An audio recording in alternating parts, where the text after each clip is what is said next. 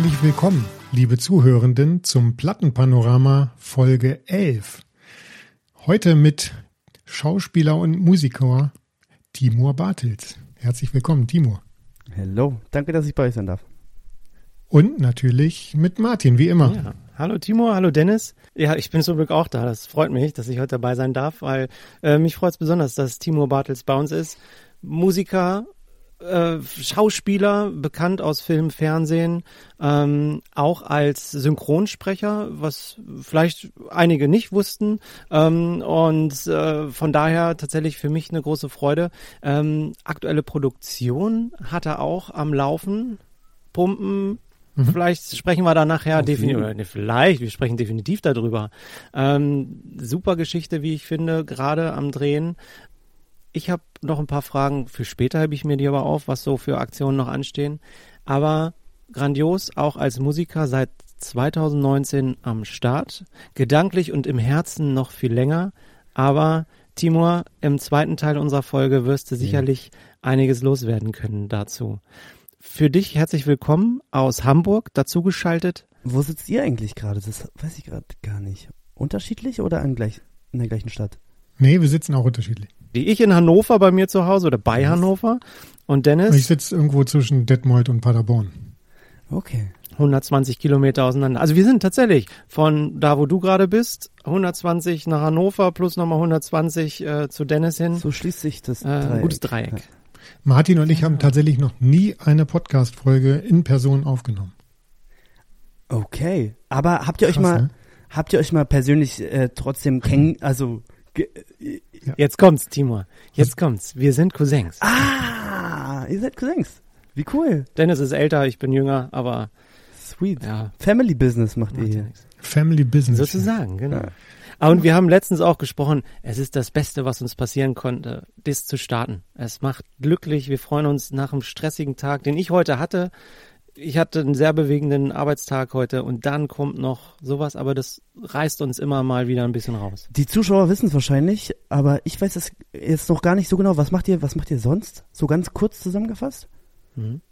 Ja, Martin äh, Ich bin äh, tatsächlich im Büro mhm. tätig, bin äh, im therapeutischen Bereich vorher tätig gewesen, jetzt aber tatsächlich kümmere ich mich um, um Gesundheitsbereich für äh, Erwachsene Weiterbildung. Cool.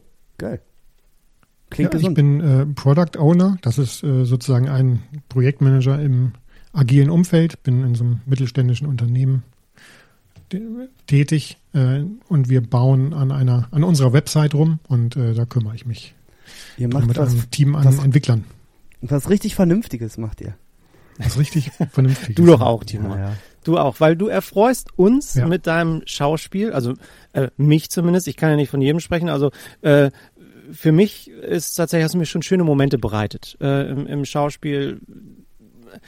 Auch wenn ich, muss ich dazu sagen, einige Filme erst nicht äh, gesehen habe, dass du da mitspielst. Natürlich, wenn du eine Nebenrolle hast oder so, ist natürlich Promotion immer nicht so gegeben.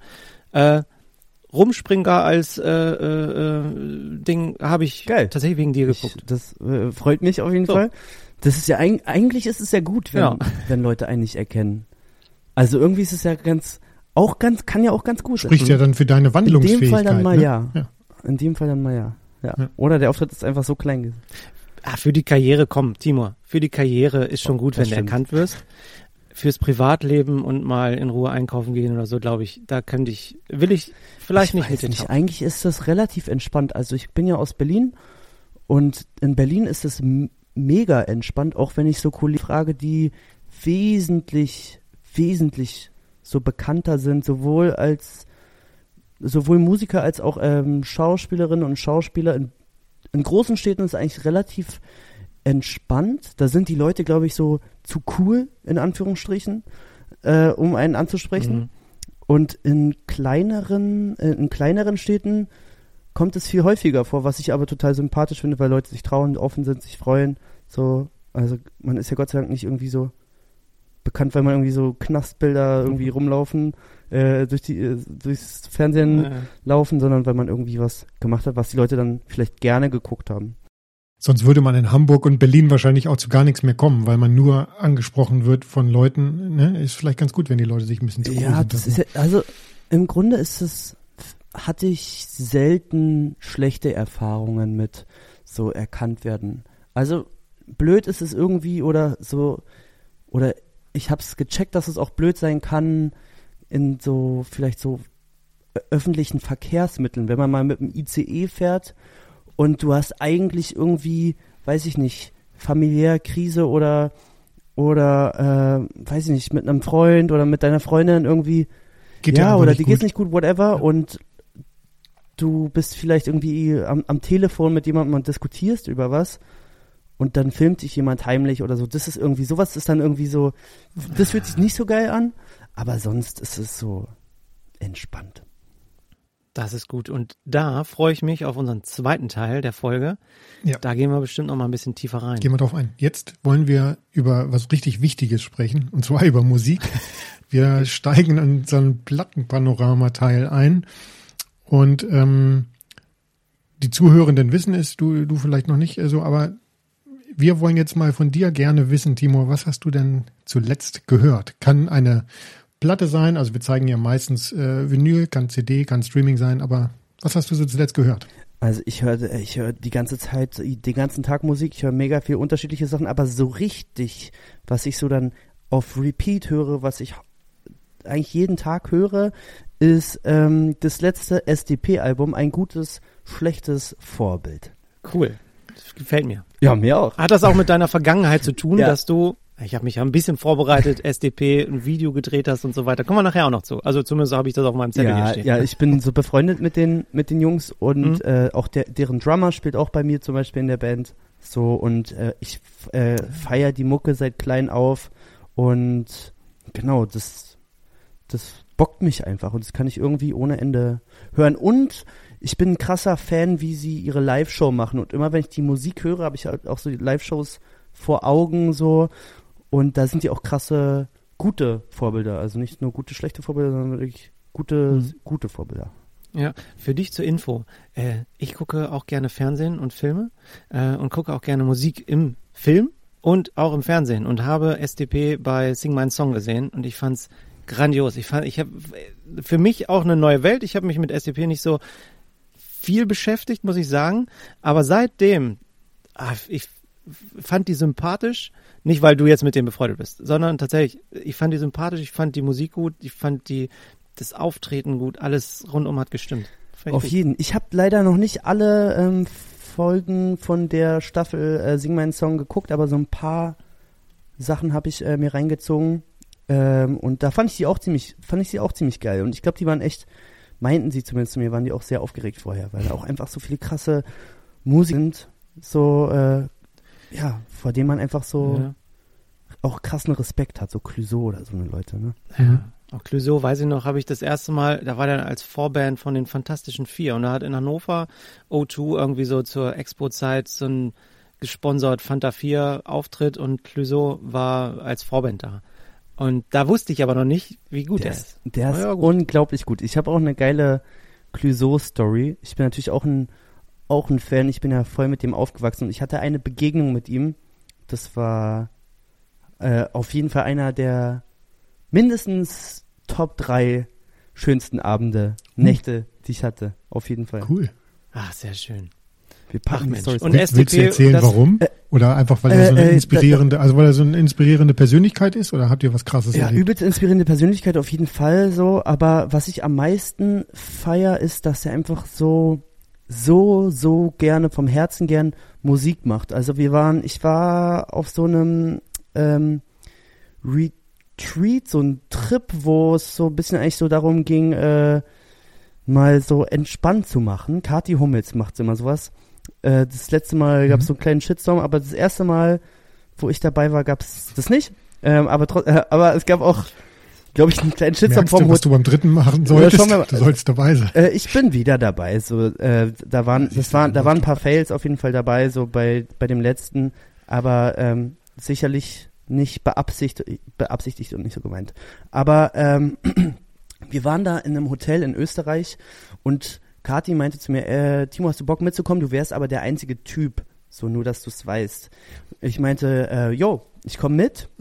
Und dann war ich da und dann meinte sie, ähm, ja, ach so genau, sie hatte nämlich noch gefragt gehabt, äh, yo, wenn du mitkommst, ähm, hättest du Lust am letzten Abend so am Flügel, da steht ein Flügel und hast du Bock da einen Song zu performen? So, oder vielleicht ein, zwei Songs zu performen. Meine ich, ja klar, kann ich machen. So, und ähm, da waren ganz viele so Content Creatorinnen und so.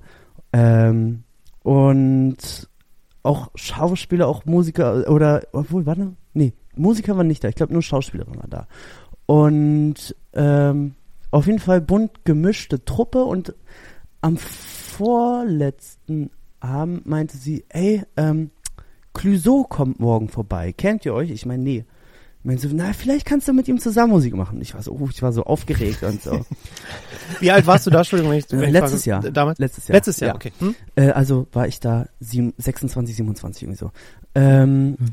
Und ein Freund von mir, mit dem ich eigentlich alle meine Songs schreibe, der heißt ähm, Peter Stanowski, der war Vorband bei Clouseau. So, weil die sind irgendwie, weiß ich nicht, gleiche Booking-Agentur oder gleiches Label oder irgendwas. Okay. Ich glaube, gleiche Booking-Agentur. Und ähm, der kannte den und so. Ich meinte so, ey, glaubst du, der macht mit mir, äh, der würde mit mir was zusammen performen, weil Kati will das irgendwie und so. Äh, Ich kann das nicht einschätzen, macht er doch bestimmt nicht so, ne? Ist vielleicht so riskant irgendwie so, wir kennen es ja gar nicht und so. Und der meinte, pf, keine Ahnung, weiß ich doch nicht, frag den doch einfach so. Und dann kam der und dann meinte Kati, ja, kannst du was performen? Und meinte, äh, ja, äh, pf, ja klar, äh, gibt's eine, irgendwie eine Gitarre oder so? Ja, gab's, aber kein Verstärker. So. Und ähm, die Gitarre wäre halt zu leise gewesen in dem Saal und da war ein Flügel. Und er meinte, ah, so, so gerne begleite ich mich gar nicht selber auf dem Klavier. Ich kann spielen, aber ja, lieber auf Gitarre. So, ah, Mist. Ich meine so, ich kann Klavier spielen. Ich kann, ich kann nicht begleiten. So meinte ich. Und ähm, ich meinte so, ich Ja, kenne cool. zum Beispiel ähm, Fotos kann ich spielen. Habe ich mal so einfach so zu Hause gezockt. Und ich wusste, das ist nicht so, nicht so schwer zu spielen. Und meinte, Mhm. ja, okay. Und dann haben wir das so kurz geprobt. Äh, und dann haben wir das abends gespielt. Und dann meinte er auch so, ey, wir können auch einen Song von dir zusammen performen und so. Und ich habe so gemerkt, ey, der Typ ist einfach so, der liebt richtig Musik machen. Der liebt das. Ne? Der liebt ja. es über alles. Und an diesem Abend haben wir danach noch, also vor, vor, bevor wir gespielt haben, hat Kathi uns erstmal äh, zum Ende des Retreats, das Retreat wieder kaputt gemacht, indem sie uns äh, Wodka-Shots gegeben hat. Ach, So, ich ex diesen Wodka-Shot war davor in der Sauna. Mhm. ja, das passt gut. So, und dann, dann sagt Kathi noch eine Runde Wodka-Shots. So, und dann äh, fange ich an zu spielen und ich merke so, wie es alles anfängt sich zu drehen. Ich wusste so, oh, gleich kommt Klüsen und singt halt da sein Part und ich wusste, okay, es sind vier Akkorde, vier Akkorde, du schaffst es, du schaffst es, du schaffst es. So richtig aufgeregt. Und dann, äh, genau, dann spielen wir das so, ich zock noch einen Song von mir danach und so. Und der war auch so ein geiler Typ, weil ich meinte so, ey, ich spiel vielleicht meinen zuerst, ich bin deine Vorband und dann kommst du. Er meint, überleg kurz, sagt, nee, nee, andersrum, ich bin deine Vorband. So. Ja, cool. Und dann, Cool, cool, und dann äh, trinken wir an dem Abend, tanzen und so weiter. Äh, und dann sagt er, ey, kannst du noch, äh, kannst du noch den und den Song spielen? Kannst du Chicago spielen? Kannst du das spielen? Und ich konnte die ganzen Songs nicht so google, Mhm. google, google. Ja, ja, ja, ja, ja. Aber ihr habt da ein ganzes Set auf jeden Fall gespielt von seinem. Dann haben wir seine ganzen Songs gespielt, so. Also im, im Laufe der Nacht, weil jeder konnte diese Songs natürlich. Ja, ja, ja. So, dann haben wir alle da. Und die Nacht ist halt so eskaliert, dass wir halt irgendwie die ganze Nacht durchgemacht haben, irgendwie an der Bar. Sowas bleibt hängen. So, ja, wir sind da noch im Pool eingebrochen nachts und so.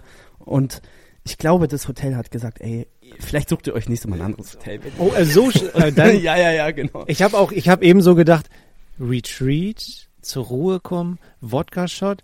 Das war das Ende. Das Ich, war so ja, der nee, alles gut, Tag. alles gut. Aber Das ist ja, war so das- gehört ja auch dazu. Die Entspannung. andere Jetzt Form möchte ich gar nicht wissen, was im zweiten Retreat passiert ist, wenn das erste schon so zu Ende gegangen Nee, das war, das war ganz harmlos. Nein, das erzählen wir hier nicht. Warte, ich, ich Nein. kann das rauspiepsen, warte.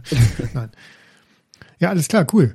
Äh, super äh, schöne. äh, Ich glaube, ich kann es nachvollziehen, wie die Erfahrung bei dir war. Das war wunderschön. War richtig Ja. cool. Und der Typ meinte, er hatte auch einfach so einen geilen Rat gegeben, meinte so, ey, du musst so viel wie du kannst live spielen, so. Da lernst du am meisten Mhm. bei, so. Das wird dir am meisten bringen, mach das. Hm. Und ich glaube auch äh, vom Gefühl her für die Zuschauer, wenn jeder, der auf einem Konzert schon mal war, egal bei wem, wenn da Live-Musik ist oder auch wenn nur ein Musiker an der Straße steht, es ist was anderes. Es ist einfach das Gefühl, was da mitgeht, die, die Stimmung von anderen Menschen, die auch übertragen wird und von dem Musiker an sich, der, der da performt oder auch äh, im Großen oder Kleinen. Es ist was anderes, ja. Auf jeden. wir schweifen gerade ab vom Thema, aber ich muss, ich muss auch noch eine ganz kurze Geschichte dazu erzählen. Ja. Ähm, Zu Clouseau. also ich habe nicht mit Clouseau, ich kann noch kein, also ich habe noch nicht mit Clouseau gespielt, aber äh, ich war in München vor vielen, vielen Jahren, da gab es die Band Virginia jetzt noch. Kennt ihr die? Ich kenne Virginia jetzt? Echt nicht. Okay, der, der Gitarrist, äh, der Bassist von denen hat einen sehr erfolgreichen Podcast heutzutage. Der heißt Hotel Matze. Ah, der Matze Typ. Hirscher hat da Bass gespielt. Egal, war, war eine Band vor ein paar Jahren, war, war sehr, hat mir sehr gut gefallen. Und die haben ein Konzert gespielt in München und ich war da mit einem Kumpel. Und äh, der Schlagzeuger ist erkrankt und konnte nicht auftreten.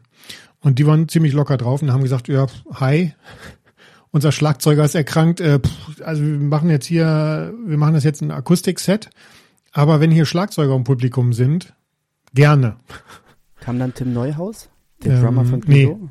Okay, okay. Nee, nee, nee. Aber ähm, äh, das es haben sich dann da? spontan irgendwie natürlich so Fans, ja, ich kann auch Schlagzeug spielen. Ich weiß nicht, die meisten konnten es dann doch nicht, aber ich habe mich auch, ich kann Schlagzeug spielen, äh, deswegen habe ich mich auch gemeldet, wurde aber nicht drangenommen. Und dann kamen immer nur Leute dran, das waren irgendwie so drei, vier Songs, ne, immer wieder reingemischt. Und ähm, die Leute haben sich dann gemeldet und durften dann wirklich während eines äh, Songs dann mitspielen und ja, haben so, haben so okay hingekriegt. Und ich habe immer gedacht so, nee, ich, ich kann die gerade alle mitspielen, die Sachen, ne? Holt bitte mich auf die Bühne. Und ich denke bis heute, wie, wäre mein Leben verlaufen? Wäre ich jetzt noch Projektmanager, wenn ich damals Vielleicht wäre ich ja der Aushilfsschlagzeuger gewesen von Virginia. Ey, wer weiß. Ich, man weiß nie, wie die, man weiß nie, wie es so läuft, gelaufen wäre, so. Ja. Ja, naja, gut. Aber, Aber bleiben geil. wir bei deiner, deine Geschichte ist auf jeden Fall cooler. Alles klar, pass auf. Ich mach mal weiter. Außer du wolltest noch was äh, zu guten und schlechten Vorbildern sagen. Äh, äh, ähm, generell zum Album, ey, das ist einfach irgendwie so äh, einfach ein richtig geiles Album. Ich feier, äh, mein Favorite Song ist ähm, Scheiße baut sich nicht von alleine. Mhm. Einfach so, weil mich das so sehr ähm, live geflasht hat, wie was der Song für so eine Energie hat und die Band ist so underrated, manchmal so bei, weißt du, Leuten so, gerade so in einer Künstlerbubble in Berlin, so, die checken gar nicht, was, wie viele Menschen das erreicht und so wie, Ist auf Platz im Herzen 1 gegangen, das. Album, ne? Ich glaube schon, ja, bestimmt. Also, ich habe hier Ich hoffe grad, doch. Ich habe gerade nachgedacht, vielleicht auch gegoogelt. es ist, ist auf Platz 1 gewesen Ja, in die haben- Deutschland und Platz 5 in Österreich, Platz 10 in der Schweiz. Ja, ist krass. Die haben eine ganz krasse, ganz krasse Fan-Community. Mhm. Also ich glaube, wenn die erkannt werden, also ich habe das ein paar Mal so miterlebt, äh, einer der beiden Dark, der macht so Parcours so und ich weiß noch einmal war ich mit ihm, habe ich auch so mit ihm zusammen Parcours gemacht und dann kam, da war auch ein Fan da und sie wollte ein Foto und eine Unterschrift auf ihrem Arm und hat schon so doll gezittert und Dark meinte so, aber du tätowierst dir das nicht, oder? Und natürlich wollte sie sich das tätowieren. So. Ja, klar. Und also so die Begegnungen, die sie dann haben, sind dann schon doll, glaube ich so. Und Mhm. schön.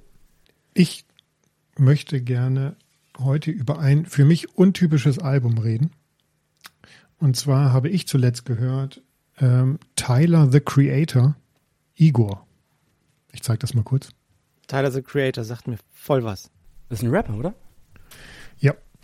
Ähm, also ich höre nicht, ich höre nicht so viel Rap, aber ähm, wurde hoch gelobt. Das, ähm, das Album ist von 2019.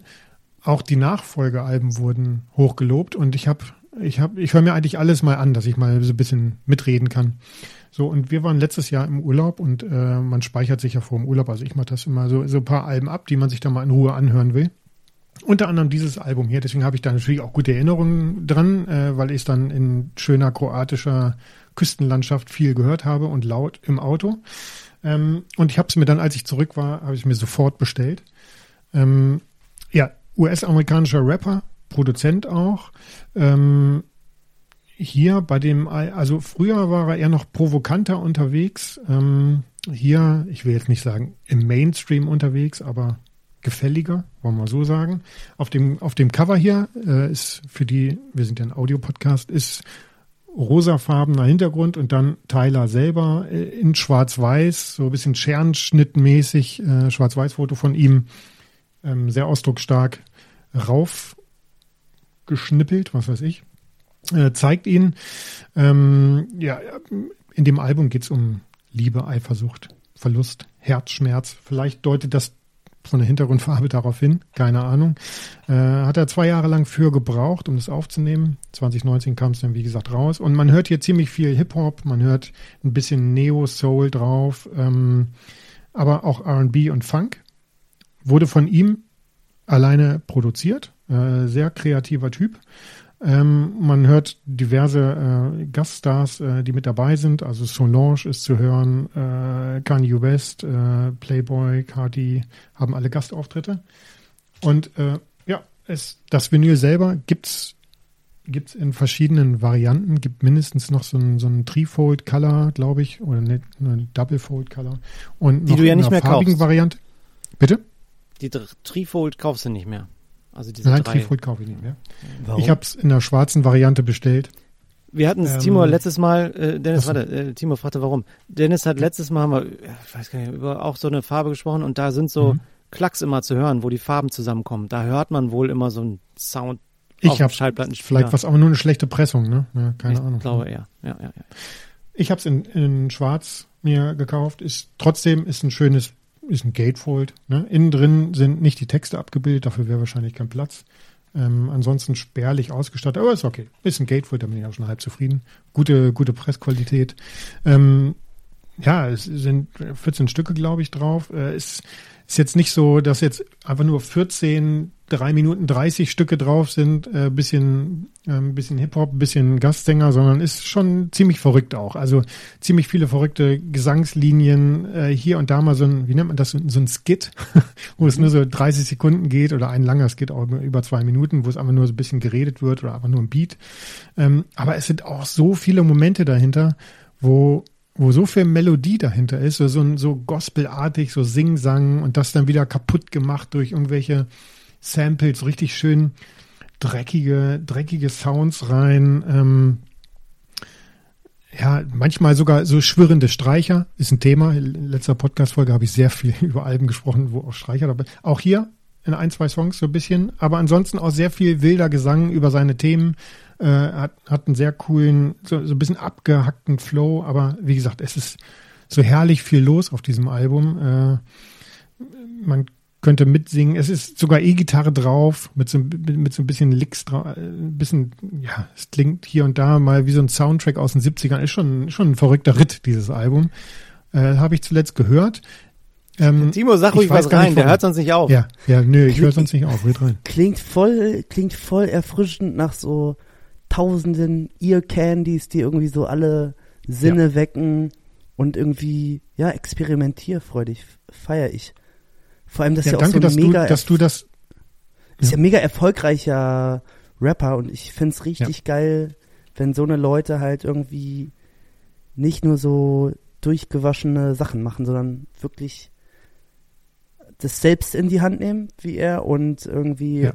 auch krass talentiert sind und dann einfach machen, so was sie fühlen, ausprobieren und sagen, ey, ich mach das so. Das finde ich geil. Genau, du hast jetzt quasi in zwei Sätzen zusammengefasst, was ich hier gerade versucht habe zu sagen. Vielen Dank. Bitte, Martin, Ja, was hast du zuletzt Ich mach schon mal, ich mach schon mal, ich, ich, ich teaser schon mal vorne ein bisschen an. Ich habe heute eine Platte noch dabei. Dennis und ich sprechen uns nicht ab, was wir vorstellen. Also das für dich, Nein. Timo, auch. Wir, Mhm. wir wissen beide selber nicht, was wir machen. Ich habe heute eine Platte, die ich auch noch vorstelle, die ist inspired by Tyler the Creator. Und Geil, wie verrückt. das passt auch wieder zusammen. Also, äh, ja, kommt noch, kommt noch was Gutes. Ich habe, Dennis, warst du fertig, ja, ne? Ja. Ja, ja. Ich habe was gehört und da springe ich ein bisschen ähm, in die Vorzeit, äh, äh, zwei Jahre vor deiner Geburt, Timur. Äh, 1993. 93. Geiles Jahr. Dennis wird's kennen. Äh, Lenny Kravitz, Are You Gonna Go My Way? Timur nickt auch.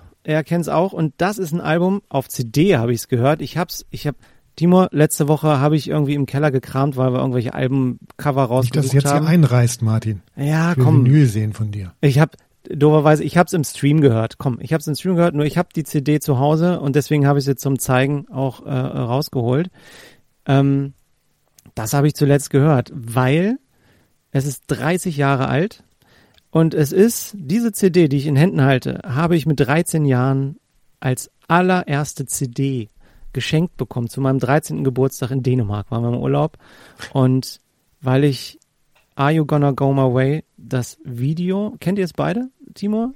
Ich muss jetzt reinhören. Ich Ja, okay. Jetzt in den Song, ja. Also, Also den Song kenne ich, das Video kenne ich nicht. Ich war nie einer, der viel äh, Musikvideos geguckt hat, muss ich sagen. Ja, und ich habe diese, ich fand dieses Lied, ich habe irgendwo MTV oder irgendwas habe ich geguckt und da lief das Video von Are You Gonna Go My Way.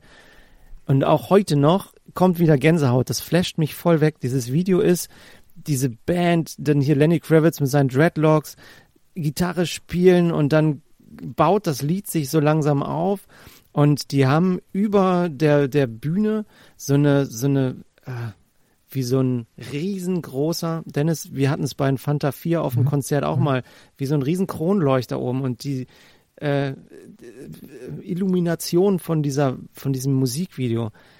Geil gemacht, geil abgestimmt, wenn der Beat losgeht. Ein fantastisches Rock-Video, Rocklied. Ich kann es nur mal empfehlen. Herr Timur will was sagen, der hat mal geguckt. Ich höre gerade rein und ich sehe gerade dieses Video auf YouTube hier parallel. Und dieses Video mit 13 Jahren, stell dir vor, du mit 13 Jahren oder ich mit 13 Jahren, ey, das hat mich so weggeflasht, es war richtig gut. Wie krass.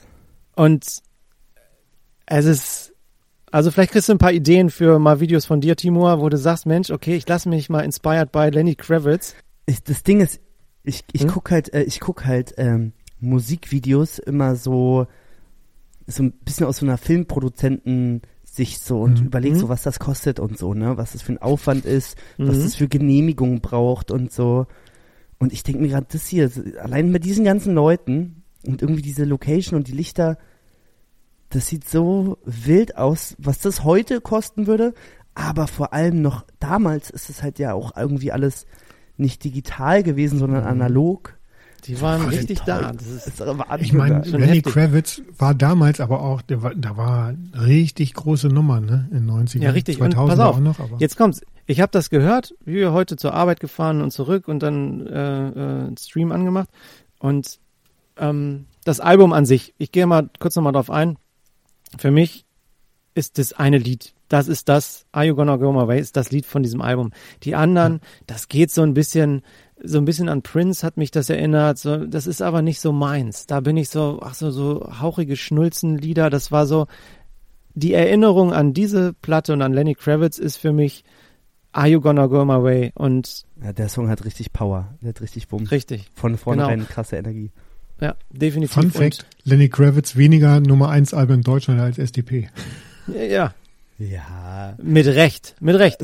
Und da muss ich sagen, ich war, und Lenny Kravitz, verzeih mir, aber das, äh, das eine Lied ist der Kracher, das Album an sich ist für mich nicht so, so treffend. Aber ja, er hat mit Erfolg äh, gehabt und ja, sieht jetzt hier ein bisschen modelmäßig, hat er bestimmt auch abgeräumt. War ein Ja. geiler Typ, ne? ja also auf jeden. Fall hat's mich erinnert an früher und es war heute mein Highlight. Wie geil, dass du das, dass das dein erstes Album war, deine erste CD war, die du. Ja. Ja. Krass. Ich wollte noch was ergänzen, äh, äh, Ja. weil ihr so detailliert über Cover und so redet. Ich wollte nur noch ergänzen, bei ein gutes, schlechtes Vorbild und generell bei SDP-Alben ist, die haben, die haben Besonderheiten bei Covers, bei Albumcovers und auch so beim Album, denn also erstmal beim Album haben die immer oder zumindest die letzten Alben, ich weiß nicht, ob alle alle Alben, aber ich glaube fast alle Alben haben auch ein Hörspiel. Die machen einfach ein Hörspiel. So, auf dem Album. Geil. Eine Geschichte. Wo- Die geht auch immer weiter. Ja, geil. Also Und- die geht von Album zu Album weiter. Genau, die geht weiter und ähm, Geil. und das ist irgendwie, haben die mal gesagt, das ist so wie so ein Kindheitstraum. So keine Ahnung, ob dies, ob die Leute das hören oder nicht, aber die wollen einfach ein Hörspiel machen, so, weil die einfach das feiern. Die machen halt, was sie wollen, so. Und äh, und die haben auch erzählt, die haben auch erzählt irgendwie, ich glaube, dass einige Leute viel mehr Bock noch so auf das Hörspiel haben, da am Start zu sein. Das Clouseau, der Clouseau ist dann äh, spricht auch irgendwie eine Gastrolle dann mal.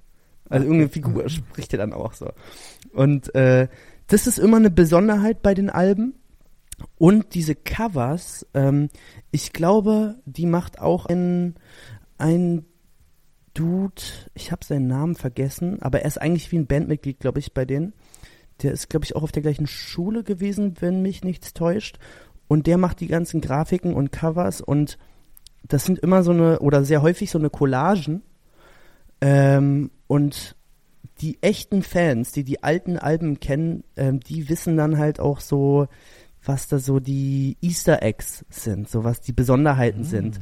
Und manchmal. Da gibt's viel zu entdecken darauf. Da gibt's viel zu definitiv. Ich entdecken. guck mir gerade eins an. Also, Ja, krass. und ähm, also auch so, das erzählt dann auch so Sachen von vorherigen Alben, diese, diese Bilder, diese Collagen. Und einmal meinte Vincent, äh, der eine von, der eine der beiden von SCP, meinte, glaube ich, auch mal, dass er manchmal so sich äh, das Artwork anguckt und überlegt, hey, was hast du dir dabei gedacht? Und dann meinte die, naja, das hat mit dem und dem Song zu tun. Und er weiß selber nicht. Also so die richtigen Hardcore-Fans. äh. Ja. ist halt richtig für Fans so gemacht. Ja, es ist auch, und ich, ich bin Emotion, ich bin ein emotionaler Mensch. Ich habe viele Emotionen in mir und ich, ich höre Musik mit meinen Emotionen, habe Geschichten dabei und ich finde es so wahnsinnig toll, wenn ein Album musikalisch eine Story erzählt, die irgendwo langführt und wenn dann das Albumcover plus vielleicht die Platte an sich auch mit dem Bild noch drauf die Geschichte aufnimmt und das so ein ges- stimmiges Konstrukt wird, finde ich total, finde ich klasse und äh, genial. Also wunderbar, wenn Menschen sowas machen. Ja, voll. Du hast mich gekriegt, ich kauf mir mal ein Album vom SDP und pff, leg doch mal ein Wort für uns ein, machen wir Sonderfolge SDP, wer weiß. Safe. Ich, ich, leg- Nein, ich leg ein Wort klar. ein. Aber noch mehr würde ich empfehlen, mir glaube ich, also Album natürlich immer, aber ähm, Live-Show bockt vor allem. Die sind ein richtiger. Die meisten Freunde von mir oder Leute im Umfeld, äh, die sagen dann SDP, SDP, hä, warte, weiß ich jetzt gerade gar nicht. Mhm. Und die kennen dann halt natürlich, ich will nur, dass du weißt, wie oft ich Lieder für dich oder wo war ich in der Nacht von Freitag auf Montag. So, diese Songs kennen die dann natürlich, weil die Mhm, bei mhm. Festivals waren und so. Ähm, genau, oder aus dem Radio, aber haben halt dann gar nicht direkt so ein Gesicht dazu. Also ich, vor allem die Live-Show bleibt gut hängen, finde ich. Ja, das ist interessant. Wir hatten, hatten wir vor zwei, drei Folgen auch schon mal, Dennis und ich. Mein erstes Live-Konzert habe ich mit Dennis nämlich erlebt. Ich gehe nicht ins Detail, hatten wir in der Folge schon mal. Äh, bon Jovi, Bremen-Weserstadion mit 80.000 Leuten. Ugly Kid Joe als Vorband. Van Halen als Vorband. Äh, Das war, also für mich als 16-Jähriger, ich, äh, das bleibt in Erinnerung. Ja. Und auch, äh, ja, egal. Krass. Geile Sache. Timur, wir gehen mal weiter. Ja. Du hast bestimmt auch was gekauft oder wie gedownloadet oder sonst irgendwas. Was hast du denn zuletzt gekauft? Ja, ich downloade natürlich die meiste Musik wie fast jeder Durchschnittskonsument. Ich bin so ein richtiger Mainstream-Konsument, was alle Sachen angeht. Ich, ich höre auch Radio, ich gucke so Mainstream-Filme. So, ich bin richtig. Sehr sympathisch. Ja, ich bin gar nicht, ich bin gar nicht so ein künstlerischer Arzi-Typ, der nur auf Filmfestivals geht und Arthouse-Filme sich reinzieht, sondern ich guck so die, so die Blockbuster, das muss ich mir geben. So. Du gehst in volle Kinoseele. Ja, ja, genau. Ich gehe in Kino 1. So, so äh, Kino 1 ist so bei uns im Zoopalast, das hat dann so irgendwie 900 Sitze oder sowas und das dann richtig Kino, so, ja. Wahnsinn. Ja, da bist du bei mir an der richtigen Stelle. Ich bin Filmfan ohne Ende. Ich habe auch einen Soundtrack heute noch dabei. Oh. Ähm, aber was Aha, ich mir kaufe, ist dann lieber, oder was ich so am meisten äh, äh, kaufe, sind halt wirklich Sachen von kleineren Acts und ähm, genau, da gibt's ein Album, das heißt Tiefenrausch. Ich glaube, ja, letztes Jahr, 22, müsste das rausgekommen sein, ja. Ich glaube im letzten Jahr. Tiefenrausch von Stanowski. Und äh, den Künstler, den kenne ich halt, weil ich habe mit dem angefangen, Musik zu machen. Ich bin so über Umwege, über Leute auf ihn gestoßen und er ist halt nicht nur ein eigener Künstler, der ganz krasse deutsche Musik macht, auch wirklich eigentlich sehr, sehr künstlerische Musik macht, aber für mich immer noch voll Mainstream, Mainstream-tauglich ist, ähm, als auch Songwriter. Also er ist ein ziemlich erfolgreicher Songwriter für sowohl deutsch als auch internationale Songs. Ähm, verrückter Typ. Tiefenrausch ähm, heißt das Album. Ich kann auf jeden also ich finde, es hat was von, ähm, na, wie heißt der Dude mit dem Song White Ferrari? Äh, äh, wer weiß doch. Warte, jetzt gucke ich schnell. Warte, warte, warte. Gib mir eine Sekunde. Äh, Frank Ocean. Frank Ocean. Genau, und ich, ich finde, ich finde, ähm, Stanowski könnte für mich so, also ist stark so Frank Ocean influenced, auch gerade dieses Album. Ähm, ich finde vor allem so der erste Song Rücksitz, den musst du dir reinziehen, wenn du Frank Ocean magst. Mein Favorite auf dem Album ist ähm, hier, irgendwo am Meer. Genau. Irgendwo am Meer ist irgendwie mein Favorite Song. Die finde ich einfach so ultra schön und ich habe so eine ähm, lange Fahrt gehabt. Süden Frankreichs, was ist denn das da? Äh, welcher Flughafen war das? Gut, ich bin, nee, ich bin, ich bin vom Süden Frankreichs nach Spanien gefahren, nach Asturien mit dem Auto. Das, äh, genau, das ist so Nordspanien. Genau, äh, irgendwas mit B, der Flughafen. Freunde, ich bin so schlecht mit äh, Namen und Zahlen Ja, und so. Ob, Du bist irgendwo ja, gelandet. ich bin da irgendwo gelandet und da hatte er mir den Song äh, gezeigt gehabt.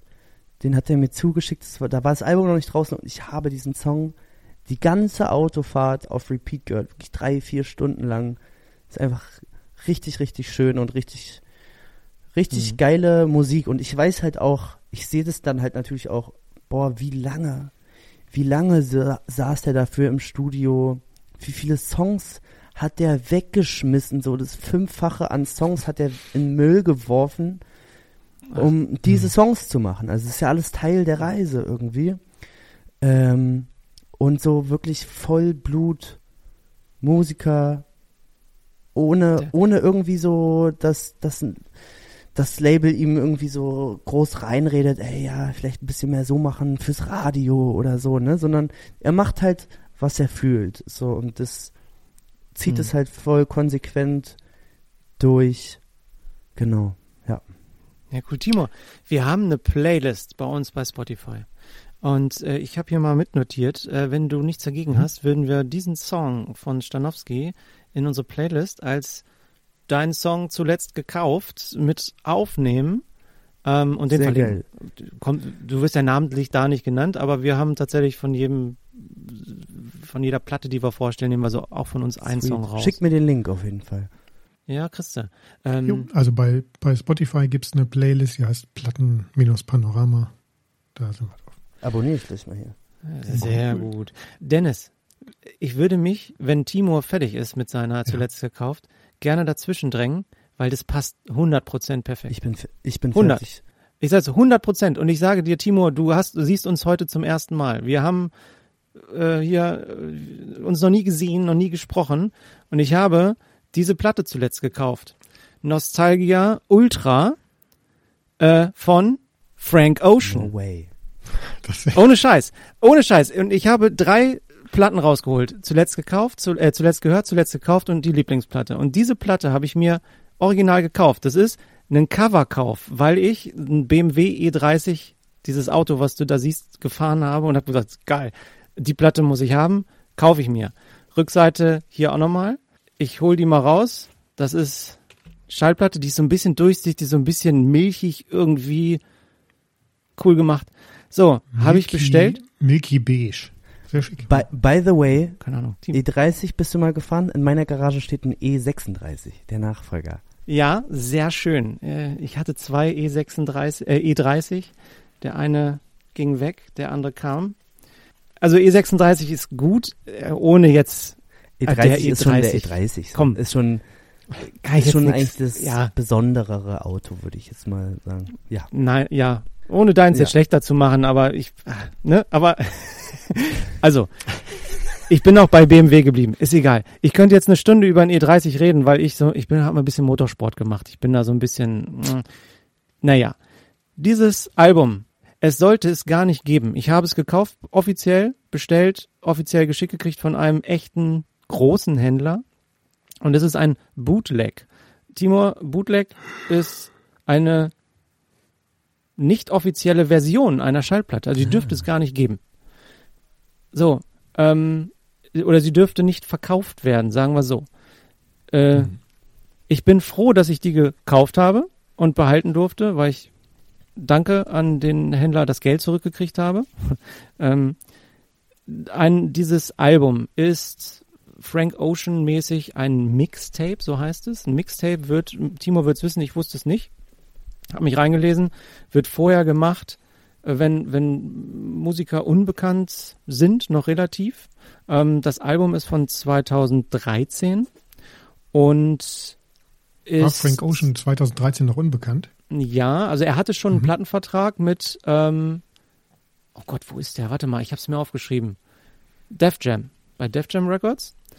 Und er hat das Album schon produziert. Def Jam Records hat aber nicht gesagt, okay, wir unterstützen dich. Und er hat es dann halt in Eigenregie produziert. Mixtape wird kostenfrei zum Download zur Verfügung gestellt. Und ab und zu werden ein paar CDs produziert. Und so war es bei Frank Ocean damals auch. Es gibt ein paar CDs von diesem Album. Original, echte. Ähm, und zum Download gibt es es sowieso. Aber eine Schallplatte, eine Vinyl, gibt's davon nicht. Und die ist, hier gibt's keinen Barcode drauf. Hier ist so ein Aufkleber von dem, und darf ich gar nicht zeigen nachher. Ah nee, du, Wir sind wir, ja sind, unter uns wir nehmen ja gar nicht auf, wir nehmen ja nur, genau. genau, Ähm, zeig ruhig. aber es ist kein Label drauf, es ist Made in Italy, steht da drauf, Limited Edition, aber mehr nicht. Also man findet nicht raus, woher ist das Ding. Also es ist na, illegal, ich darf es besitzen. So, so. Ich darf es besitzen, aber nicht verkaufen. Eigentlich muss es im Museum abgeben. Nee, es gibt schon, es haben schon mehrere Leute das. Also es, es ist schon, also keine Rarität, sagen wir mal so. Wäre schön. Aber musikalisch, fantastisch. R&B, Rap ähm, und Frank Ocean mit Tyler the Creator inspiriert äh, oder von dem inspiriert. Also heute passt bei uns alles, bei uns dreien passt heute alles zusammen. Von durch, Wartet, bis ich meine richtigen Platten nachher raushole, dann endet Wir das sind- also das Universum ist Soll ich heute sagen, für warum uns, das sagen wir Fun mal Fact so. äh, äh, zwischendurch, warum das Universum auch für uns Hä? ist? Du sagst, du kommst aus dem Motorsport oder hast Motorsport gemacht. Von meiner ersten Filmgage habe ich mir ein Rotax Hä? Rennkart gekauft. Hast du das noch? Ich hab- bist du renn, bist du Ich bin, gefahren? ich habe dieses Kart gekauft, um dann festzustellen, dass Mhm. ich ja auch einen Transporter dafür brauche. Aber so viel Geld hatte ich dann doch nicht verdient. Damit. ja. Und dann muss ich das dann nach so drei, vier Rennen wieder verkaufen. Ja, man muss auch sehen, die, so Rennen Ja. kosten richtig Schweine. Ich bin kleine Autorennen gefahren, ne? Das hat viel Geld gekostet, klar, aber Kartrennen, wenn du da ein Freund von mir, mit dem ich Rennen gefahren bin, wir machen kurz einen Ausflug, Dennis, wir sind gleich wieder bei Musik. Ja, Äh, ja. Der hat tatsächlich mehr Geld, äh, der ist äh, ähm, in, in, äh, hier Nico Rosberg äh, oder Hamilton, die hat er früher auf der Rennstrecke auch gesehen, wo schon Mercedes vorne drauf war. Also da spielt Geld gerade im Kart. Uh, uh, uh.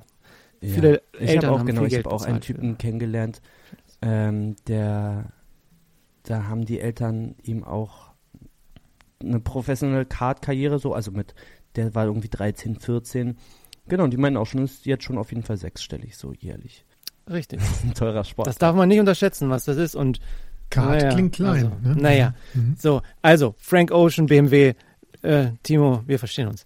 Ähm, die Musik ist halt tatsächlich, es ist einfach ein Mixtape, wie man sich vorstellt. Es geht gut durch, R&B-mäßig, äh, ganz toll. Äh, es sind ein paar Samples mit drauf bei einigen Liedern ähm, von von Radiohead. Von äh, mein Highlight ist, ähm, oh, warte, muss nachgucken.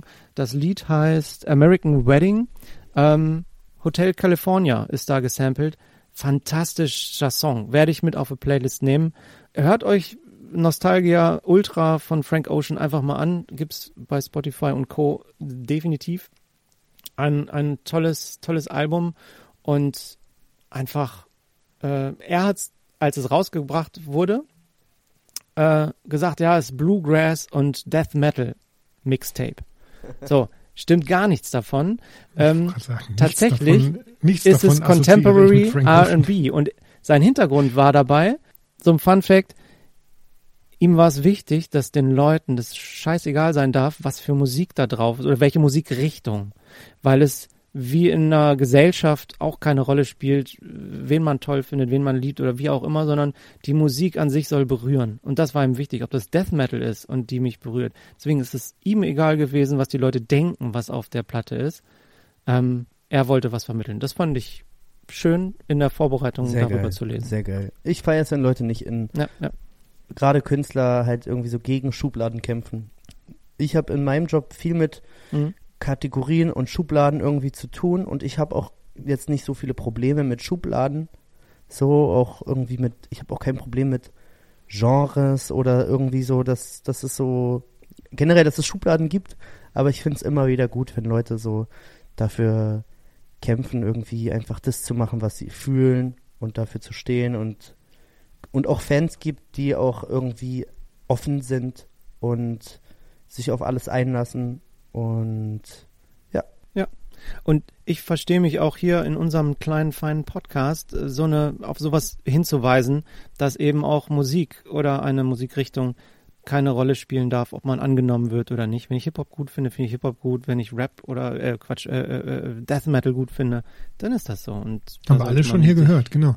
Und für mich ist das auch so, als ich äh, die meine Liebe zu Vinyl als Medium wiedergefunden habe, da war genau das eben auch ein Fakt, dass man aus seiner musikalischen Blase mal ein bisschen rauskommt und ähm, sich über das Medium nähert. Und wenn irgendwas interessant Aussehendes oder interessant Aufgemachtes rauskommt, dass man einfach mal reinhört mhm. und äh, sich trotzdem drauf einlässt, obwohl es irgendwie nicht passt, weil man irgendwie von, von anderen Vinylisten gehört hat, ja hier, hör, hör dir ruhig auch mal ein Taylor Swift-Album an. Und dann macht man ja, das Oder halt mal. Harry Styles, Dennis, was hältst du davon? Naja, nein, halte ich gar nichts von. Also, also das ist immer unser, da hast du ja mal, ich habe drei Platten von Harry Styles, ich finde es gut, ich finde ich, super ich bin, Typ. ich bin gar nicht, Äh, aber egal. Eine Schublade habe Ja? ich doch, da kommt ich Harry bin Styles selber gar trotzdem nicht so im Harry Styles Game drin, aber zum Beispiel äh, meine Freundin, meine Freundin hat mich total in diese Taylor Swift Zone gezogen und das ist so, Ja, da kann ich. das ist so faszinierend. Das, ja, ist wirklich ist schon gut. Ja. Es ist so, es, was habe ich letztens gesehen? Es gibt ein Seminar, weiß nicht, Harvard oder irgendeine andere krasse Uni, wo äh, gibt es ein Seminar, wo Taylor Swift mit Shakespeare irgendwie äh, verglichen wird. Und es gibt auch so, so Quiz äh, Posts bei TikTok zum Beispiel, wo du so raten musst, ist es ein Shakespeare-Zitat oder ist es Taylor Swift? Und du, du liegst einfach Swift. voll oft falsch und ja, so richtig, Echt? wirklich sehr krass, wirklich sehr faszinierend. Ab, abgesehen davon, dass die irgendwie irgendwie Jahrhundert-Artist ist, was so Rekorde und Ja. Ja, Ja, wirklich alle, alle Rekorde gebrochen. Ja. Das Schöne ist, dass sie jetzt Platten verkauft, weil sie jetzt endlich auch dran verdienen kann. Weil vorher war es ja tatsächlich so, ähm, dass die Plattenfirma viel zu viel Geld mit ihren Platten oder mit ihren Songs gekriegt hat und sie jetzt nochmal Reissues rausbringt und da endlich dann auch den, nicht den Fame nur erntet, sondern auch Ja. ein bisschen. ich glaube richtig viel Geld. Also- und sie teilt auch Geld mit Leuten. Ne? Habt ihr mitbekommen, Mhm. wo sie, Schön. weiß ja. nicht, allen aus der von der Tour Boni gezahlt hat, kriegt der Trucker mal 100.000. Irgendwie Ne? 100.000 Dollar, ne? 90.000, Ja. 100.000 irgendwas, ja. Krass. Also ist Ja, sehr gut. sympathisch, Guter Mensch, definitiv. glaub Aber in der Bubble bin ich noch nicht drin. Also Timur, BMW, ja, okay, aber jetzt Taylor Swift, da bist du Ich- auf Dennis Seite. Ist aber Du okay. bist doch kein Ich- ich Swiftie. Ich, ich bin langsam, ich, Ich glaube glaube ich, ich, glaub, noch ich bin, Swiftie. genau, ich hier. bin auch äh, auf dem guten Weg dahin. Wir haben jetzt ähm, Tickets auch für, für die Show in Hamburg, glaube ich, nächstes Jahr haben wir bekommen. Also Mhm. ich, Ich habe tatsächlich gestern Abend versucht, ich weiß auch nicht, wie ich auf diesen schmalen Trichter gekommen bin. Ich habe tatsächlich versucht, Karten für nächstes Jahr zu bekommen. Ja, genau. Ja, ja, du lachst mich aus, ne? Ja, also ich saß da, ich saß da mit, ich glaube, zehn Devices, Laptop, noch ein Laptop, Tablet, noch ein Tablet. Am Ja, 28. du musst ja auch ne? erstmal beim Vorverkauf am Start Mhm. sein.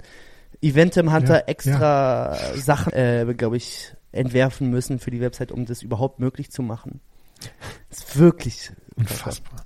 Leute, ich möchte euch in, Ja. in eurem, eurem Hype jetzt hier mal nicht bremsen, aber Ja, irgendwie pass auf. haben wir auch noch was Also, vor. Dennis will Wir gehen langsam weg von der elektronischen Musik, zumindest beim den Platten, die ich zeigen möchte. Und, Jetzt hast du äh, Taylor Swift, hast du jetzt ein Taylor Swift Album? Wenn das Nein. jetzt wäre, Dennis, wir, ich würde nein. zusammen. und wir gehen langsam zur, zur Gitarrenmusik über, aber mit elektronischen Sachen noch drin. Ich äh, möchte sprechen über ein Album, was ich zuletzt gekauft habe.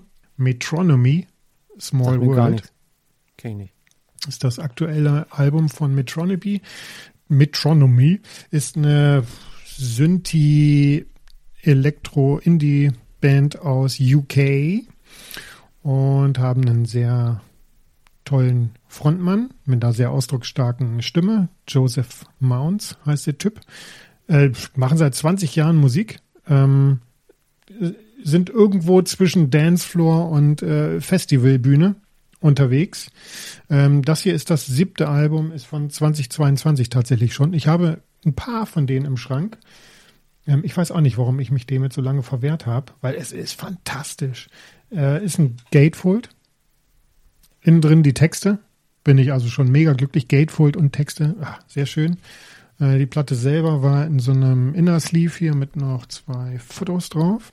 Und ähm, es ist ein äh, transparentes Vinyl. So ein bisschen milky transparent. Ja, Genau. man sieht es immer nur an der Limited Seite, Dennis. Dein Bildschirm ist ein bisschen äh, äh, kleiner. Sieht ja, okay. transparentes Vinyl. Ist das siebte Album von denen. Ähm, vorne auf dem Cover ist ja so, ein, so, ein, so eine Naturszene mit so einem Haus. Im Hintergrund ist tatsächlich angeblich das ähm, Familienhaus von, von Joseph Mounds, dem Sänger äh, in Devon, UK. Und äh, darauf sieht man schon so, was die Farben angeht und äh, dieser Stil, so ein bisschen pastoral äh, gemalt. Äh, passt, passt ganz gut zum Album. Ist ein klassisches Pandemie-Lockdown-Album. Davon haben wir ja sehr viel gesehen in letzter Zeit. Ähm, also ist sehr viel, sehr, sehr, ist hier und da sehr traurig, was ich immer mag. Ich mag, ich mag keine fröhlichen Alben, ich mag traurige Alben. Ähm, ist auch sehr viel vertraute Metronomy-Musik hier drauf, äh, auch sehr viel Optimismus dann. Ähm, melodiöser als das Album davor. Das war eher Synthi-elektronischer. Jetzt wieder ein bisschen mehr zu den Wurzeln zurück, ein bisschen mehr äh, akustische Instrumentierung. Melodiös Ähm, haben wir aber gleich bei. Timurs Songs haben. Wenn wir Mhm. über Timo noch ein bisschen mehr sprechen. sind neun Stücke drauf. Ähm, mittlerweile sage ich mir lieber neun geile Stücke oder zehn geile Stücke als 18 und vollpacken ohne Ende, wie bei den Chili Peppers. Und dann ist jedes zweites irgendwie so ein, so ein Filler. Ne? Hier sind fast nur Killer drauf. Ähm, ja, also es sind ganz viele tolle Piano-Hooklines drauf. Ähm, Gibt es auch so ein bisschen Shownotes dazu. Also das erste Stück Life and Death fängt mit so einer schönen Piano-Hookline schon an, mit einer mega eingängigen Gesangsmelodie. Eins davon werde ich auch auf die Playlist packen. Und ähm, äh, der Joseph meinte, dass sich diese Piano-Hookline so ein bisschen durch, also in jedem oder zumindest fast jedem Song so ein bisschen wiederfindet in Teilen. Und äh, wenn, wenn man genau hinhört, dann äh, stimmt das auch. Hat er recht, hat er uns nicht vergeiert. Und äh, das ist äh, sehr cool. Äh, speziell die ersten eins, zwei, drei, vier, fünf Songs.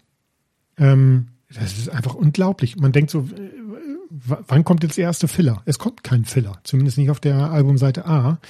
Ähm, es ist mal fröhlich, Abtempo, mal ein bisschen elektronischer, tanzbarer, ähm, dann mal wieder ein bisschen dunkler, dann mal wieder so ein bisschen groovig, schunkelnd, äh, so singsangmäßig, äh, dann mal wieder äh, Akustikgitarre im Fokus. Es ist ein richtig, richtig schönes Album und definitiv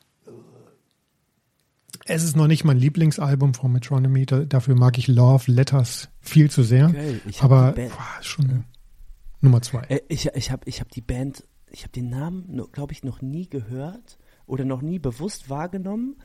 Und ich gucke mir gerade so Bilder Mhm. an hier nebenbei auf Google. Die sehen so sympathisch aus, als wären die irgendwie aus so einer, weiß ich nicht, Sitcom oder so, irgendwie, die man so. Die sehen total normal aus, wobei das so auch eine Sehen total normal aus, ne? divers besetzte Band irgendwie ist, ne? So. Und die sind von 99. Irgendwie sehen so übelst Mhm. sympathisch aus und die, und die Fotos hier sehen immer aus, als wäre das so, weiß ich nicht, Friends oder irgendwie irgendeine Serie. So, so sieht das für mich aus. Feier ich. Sympathisch.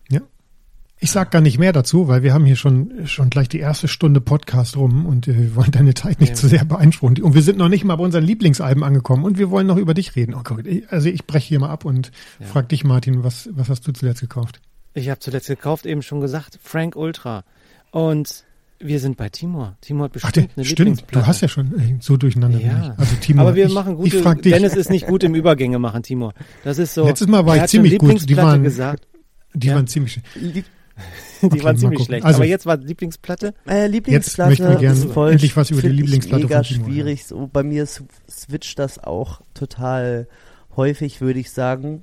Aber ich habe zum Zeitpunkt, Na, zum, zum, zum jetzigen zum Zeitpunkt. jetzigen Zeitpunkt, Punkt. Ah, ich habe eher so überlegt, so was so all in all äh, meine mein Lieblingsalbum wäre. Dann dann würde ich auch nämlich Räuberpistolen ah. nehmen von SDP. Aber ja, das hat nur, vor Hau allem raus. einen emotionalen Hintergrund, weil das die Story dazu ist, ähm, die sind aus Berlin-Spandau. Das ist so ein Bezirk ganz am Rand.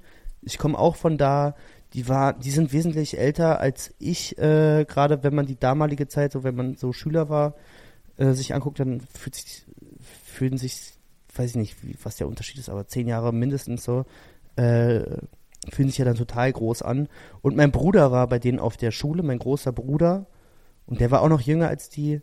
Und das erste Konzert, wo ich sozusagen mal war, wo eine Band so gespielt hat, da muss ich irgendwie, weiß ich nicht, acht oder so gewesen sein war in der Schulaula ähm, von meinem Bruder. Es kann, ja, genau, und da hießen die schon SDP. Die sind halt eine 90er-Band. Bei so SDP. eigentlich. Und ähm, dann haben die da auch schon ihr erstes richtiges ja. Album gehabt. Und also richtig auch so professionell, gerade für die Zeit, so, ne? Also einer der beiden ist ja auch ein sehr krasser, erfolgreicher, ich glaube, ja, ich glaube, mit oder nach Dieter Bohlen so der erfolgreichste Musikproduzent, den Deutschland auch hat. Äh, ist immer versteckt, versteckt interessant, was für, für Talente. Ultra krasses Talent. Also so, äh, ich glaube, man kann jetzt Dieter Bohlen und, äh, und Vincent jetzt nicht, wahrscheinlich nicht vergleichen, weil es so unterschiedliche Zeiten sind, aber wahrscheinlich so gemessen an den, müsste man recherchieren, aber ich, ich glaube, ich glaube, ich, ich meine mal gehört zu haben, dass, dass er, glaube ich, so da auf dem gleichen Level ungefähr ist. So was Nummer eins. Ja. Ähm, also es klang damals halt auch schon irgendwie voll glauben. professionell, ist mhm. auch so, glaube ich, selbst gemacht gewesen, vermute ich mal. Und dann haben die halt äh, nach dem Schulkonzert äh, vor der Schule mit einer Kiste gestanden, mit einer Pappkiste und da waren diese Alben drin. So, und dann haben wir da eins gekauft, so. Ähm, mit dem Geld von unseren Eltern. Und dann haben die äh, unsere Namen raufgeschrieben für Timur. So, und ja. das habe ich noch irgendwo zu Hause rumliegen. Und oh. das hat einfach so einen emotionalen Hintergrund. Und meine, meine erste eigene Show, wo ich als Timur live richtig spielen konnte, war halt auch eine Support-Show bei denen.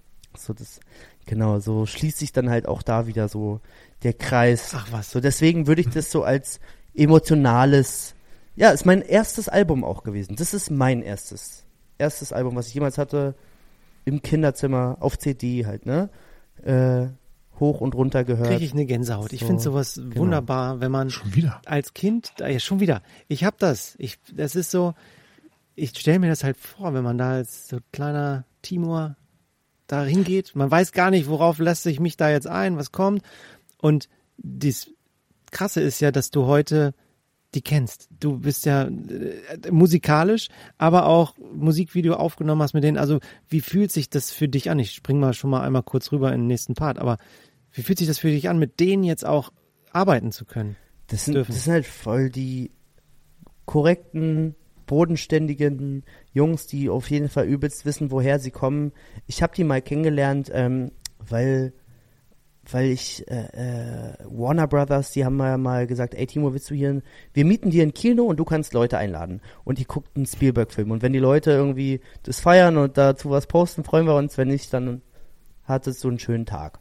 So, mhm. und dachte ich, ja komm, dann meine ganzen Freunde ein und noch irgendwelche Leute, die ich cool finde, so, dachte ich, komm, fra frage ich einfach. So ganz, ganz wilde Mischung an Leuten von die Atzen bis STP. So. Und die beiden kamen dann auch einfach vorbei, wir kannten uns gar nicht. So, äh, und einfach so total cool, lieb, korrekt. Man hat viele Gemeinsamkeiten halt irgendwie, weil man nicht ganz äh, zur gleichen Zeit aufgewachsen ist, ne, weil sie schon älter sind als ich. Ähm, mhm. Aber einfach, man ist irgendwo ähnlich aufgewachsen und und jetzt sind es, ist es für mich so, fühlt sich das oft so an wie so große Brüder, die man auch mal um Rat fragen kann. Also ich glaube, Vincent ist auch der Kollege, den ich am meisten um Rat frage, wenn ich irgendwie, irgendwie auch so eine Musik Business-Frage Musikbusiness. habe, ja, oder auch Mhm. so ein Tipp wie, letztens hatte ich ihn gefragt, ey, wie soll ich denn meinen Banner machen für live auf der Bühne und so. Und, naja, Timo, du bist ja nicht nur so mal große Shows, sondern auch ganz kleine Shows und dann muss der da halt auch irgendwie passen und so, er schickt mir Mhm. so gute Tipps. Hast du gesagt, wie kleine Shows, Vincent? Ja, ich kam dahin, meine erste Show bei denen war halt so, äh, kam ich da, das war in, im Zenit in München, komme ich so hin, Geiler Laden. Ja, und dann komme ich rein und also wie, ich bin mit meinem einer meiner besten Homies äh, dahin gefahren. Ähm, den kenne ich auch seit seit äh, ich fünf bin und wir sind mit seinem Opel Adam mit zwei Türen ja, äh, dahin gefahren und einem Keyboard hatte ich mit dabei, hat gerade so reingepasst und wir fahren auf dieses Gelände und dann stehen da so ein LKW, zwei, drei, vier, fünf, sechs, oh krass, sechs Zenit ist ganz schön groß. ein Tourbus, noch ein Tourbus. Und dann gehen wir da rein, die so, uh, da kann man, ach, hier kann man mit dem LKW reinfahren. Ach so, funktioniert das. Ach krass. Und dann fiel dir auf, die haben schon ein Keyboard, ne? Ja, nee, das macht, also, nee, hatten, ich glaube, haben die überhaupt ein Keyboard? Ich glaube, da war gar haben sie wahrscheinlich gar nicht. ich, Ja, ist aber war nur. ich glaube, die haben gar kein Keyboard mit dabei. Obwohl doch, manche haben die.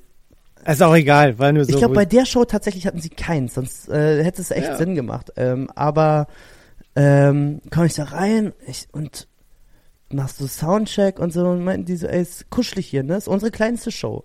Ist, ist die kleinste Show, 7000 Leute, ne? Ist die kleinste Show. Ich dachte, oh mein Gott. Das ist un unglaublich, ja? Also ich glaube, ja, ja. nächstes Jahr spielen die die Wuhlheide, da passen, da passen, glaube ich, wenn man die bis zum Rand voll macht, glaube ich, auch um die 20.000 rein, ja. hätte ich jetzt auch Ich glaube, dreimal hintereinander spielen die das gleich so. Also schon sehr verrückt. Ah, ist krass. Ja. Also, äh, ich, ich, ich finde die, diesen, diese, diese Story von dir finde ich fantastisch. Und du begibst dich ja in, in, in ein anderes Universum geradezu. Und ich mache gerade eine scheiß Überleitung zu meiner Ja, Lieblingsplatte. merke ich. Weil, Was ähm, ist das für eine Räuberpistole? So, das ist eine Ich- schlechte Überleitung. Bis, ja, aber wir waren bei Kino und so. Und ich, äh, ich liebe Filme und ich liebe Filme zu gucken und liebe die Musik dabei zu hören, weil die Musik, die kriegt mich. Beim Film ist Musik unheimlich wichtig. Du wirst es wissen, du machst selber Filmmusik. Ähm, und ein Film hat mich richtig gekriegt und die Filmmusik auch dazu. Ich muss mich kurz einmal runterbeugen. Ich habe sie mir, ich habe lange, lange gespart auf diese Platte und es ist der Soundtrack von Interstellar. Und ich habe diesen Film, ich liebe, liebe, liebe diesen Film ähm, und in Kino Verbindung 1 Film. mit der Musik. Ähm, dazu sei gesagt, ich diese Story um den Film ganz kurz anreißen. Äh, Vater muss die Welt retten, muss eine andere Erde finden, muss sich von seiner Tochter trennen, um die Erde zu retten. So, weil die Erde ist nicht mehr bewohnbar und so weiter. Und es stellt sich dann raus, dass Raum und Zeit einfach viel zu schnell ablaufen, dass die Tochter, die Zeit auf der Erde läuft viel schneller als da, wo er sich gerade im Weltall, im Universum äh, bewegt. Und ähm, er muss dann feststellen irgendwann, dass äh, ich weiß gar nicht, auf einem Planeten ist er gelandet und die Zeit lief äh, siebenmal so schnell wie auf der Erde und irgendwann kommt er zurück. Vielleicht kommt er zurück, ich will ja nicht spoilern hier, äh, dass seine Tochter halt schon eine alte Oma ist und er ist halt gerade mal irgendwie da zwei Jahre unterwegs gewesen. Und die Story geht darum, um Liebe und Zeit. Und das hat mich voll gekriegt. Film. Und ähm, diese, das ist, sind vier Schallplatten. Äh, man kann es aufklappen. Äh, ja, hier ist so dieses Raumschiff nochmal aufgezeigt und so weiter. Und das Schöne ist, dass vier Schallplatten Musik hergeben. Ähm, bevor ich auf die Musik eingehe, zeige ich nochmal hier. Da sind auf, es sind schwarze, schon eine schwarze Vinyl, ist jetzt nichts Besonderes, aber ähm, man vermisst dann irgendwie, da steht Interstellar drauf und ja, Seite A, B, C. Steht da halt nicht. Mhm. Da sind sehr geil Morse-Codes drauf. Und wer den Film kennt, der weiß, es ist essentiell wichtig für das Überleben von dem Hauptdarsteller, dass er Morse-Codes äh, ähm, Per kennt Bücherregal, und ne? weiß, äh, Im Bücherregal, weil ich spoiler's nicht, weil es wichtig ist. Es ist einfach wahnsinnig wichtig. Und diese vier Schallplatten sind so konstruiert, dass äh, die Seiten halt, man kann es nicht lesen. Man muss erstmal gucken, was ist ein Mosecode A? Und so findet man die Schallplatte raus. Okay. Und ähm, grandios schön. Ähm, auf der letzten Seite der vierten Schallplatte ist ein so ein Etching drauf. Ich, äh, ich hol's nochmal raus. Ähm, musikalisch. Es ist, ich habe es mir aufgeschrieben, ich hab's nicht, kann es mir nicht merken. Äh, Hans Zimmer, ganz klar. Also das konnte ich mir schon merken, das von Hans. Legende Also da wollen wir jetzt mal. Ne? Definitiv. Und der hat den Soundtrack von Batman äh, gemacht, äh, von von Inception. Inception auch g- geiler Film. Das ist ja wohl Soundtrack. der beste. Ein, ja. Mhm. ne? Aber jetzt kommt's und man erwartet so einen Hans Zimmer Soundtrack. Wer den Film gesehen hat, habt ihr den beide gesehen? Timo, du hast Ja. den gesehen? Gut, Dennis auch? Ja. Du hast Interstellar gesehen? Wow, Dennis, ich bin Einer meiner Lieblingsfilme, tatsächlich. Nein, Nicht nur, weil er von Christopher Nolan ist, sondern Mhm. es ist tatsächlich einer meiner Lieblingsfilme. fantastisch. Ähm, und diese diese Musik, ihr, dann wisst ihr, wovon ich spreche. Dieses diese diese Orgel, die da kommt, dieses ah, es ist so so episch groß in manchen Dingen und sind vier Schallplatten und alle samt, du, du kommst da voll rein. Du musst den Film gar nicht kennen, aber du wirst da so auf so eine Reise mitgenommen und die flasht dich voll weg, auch wenn nur klassische Musik drauf ist.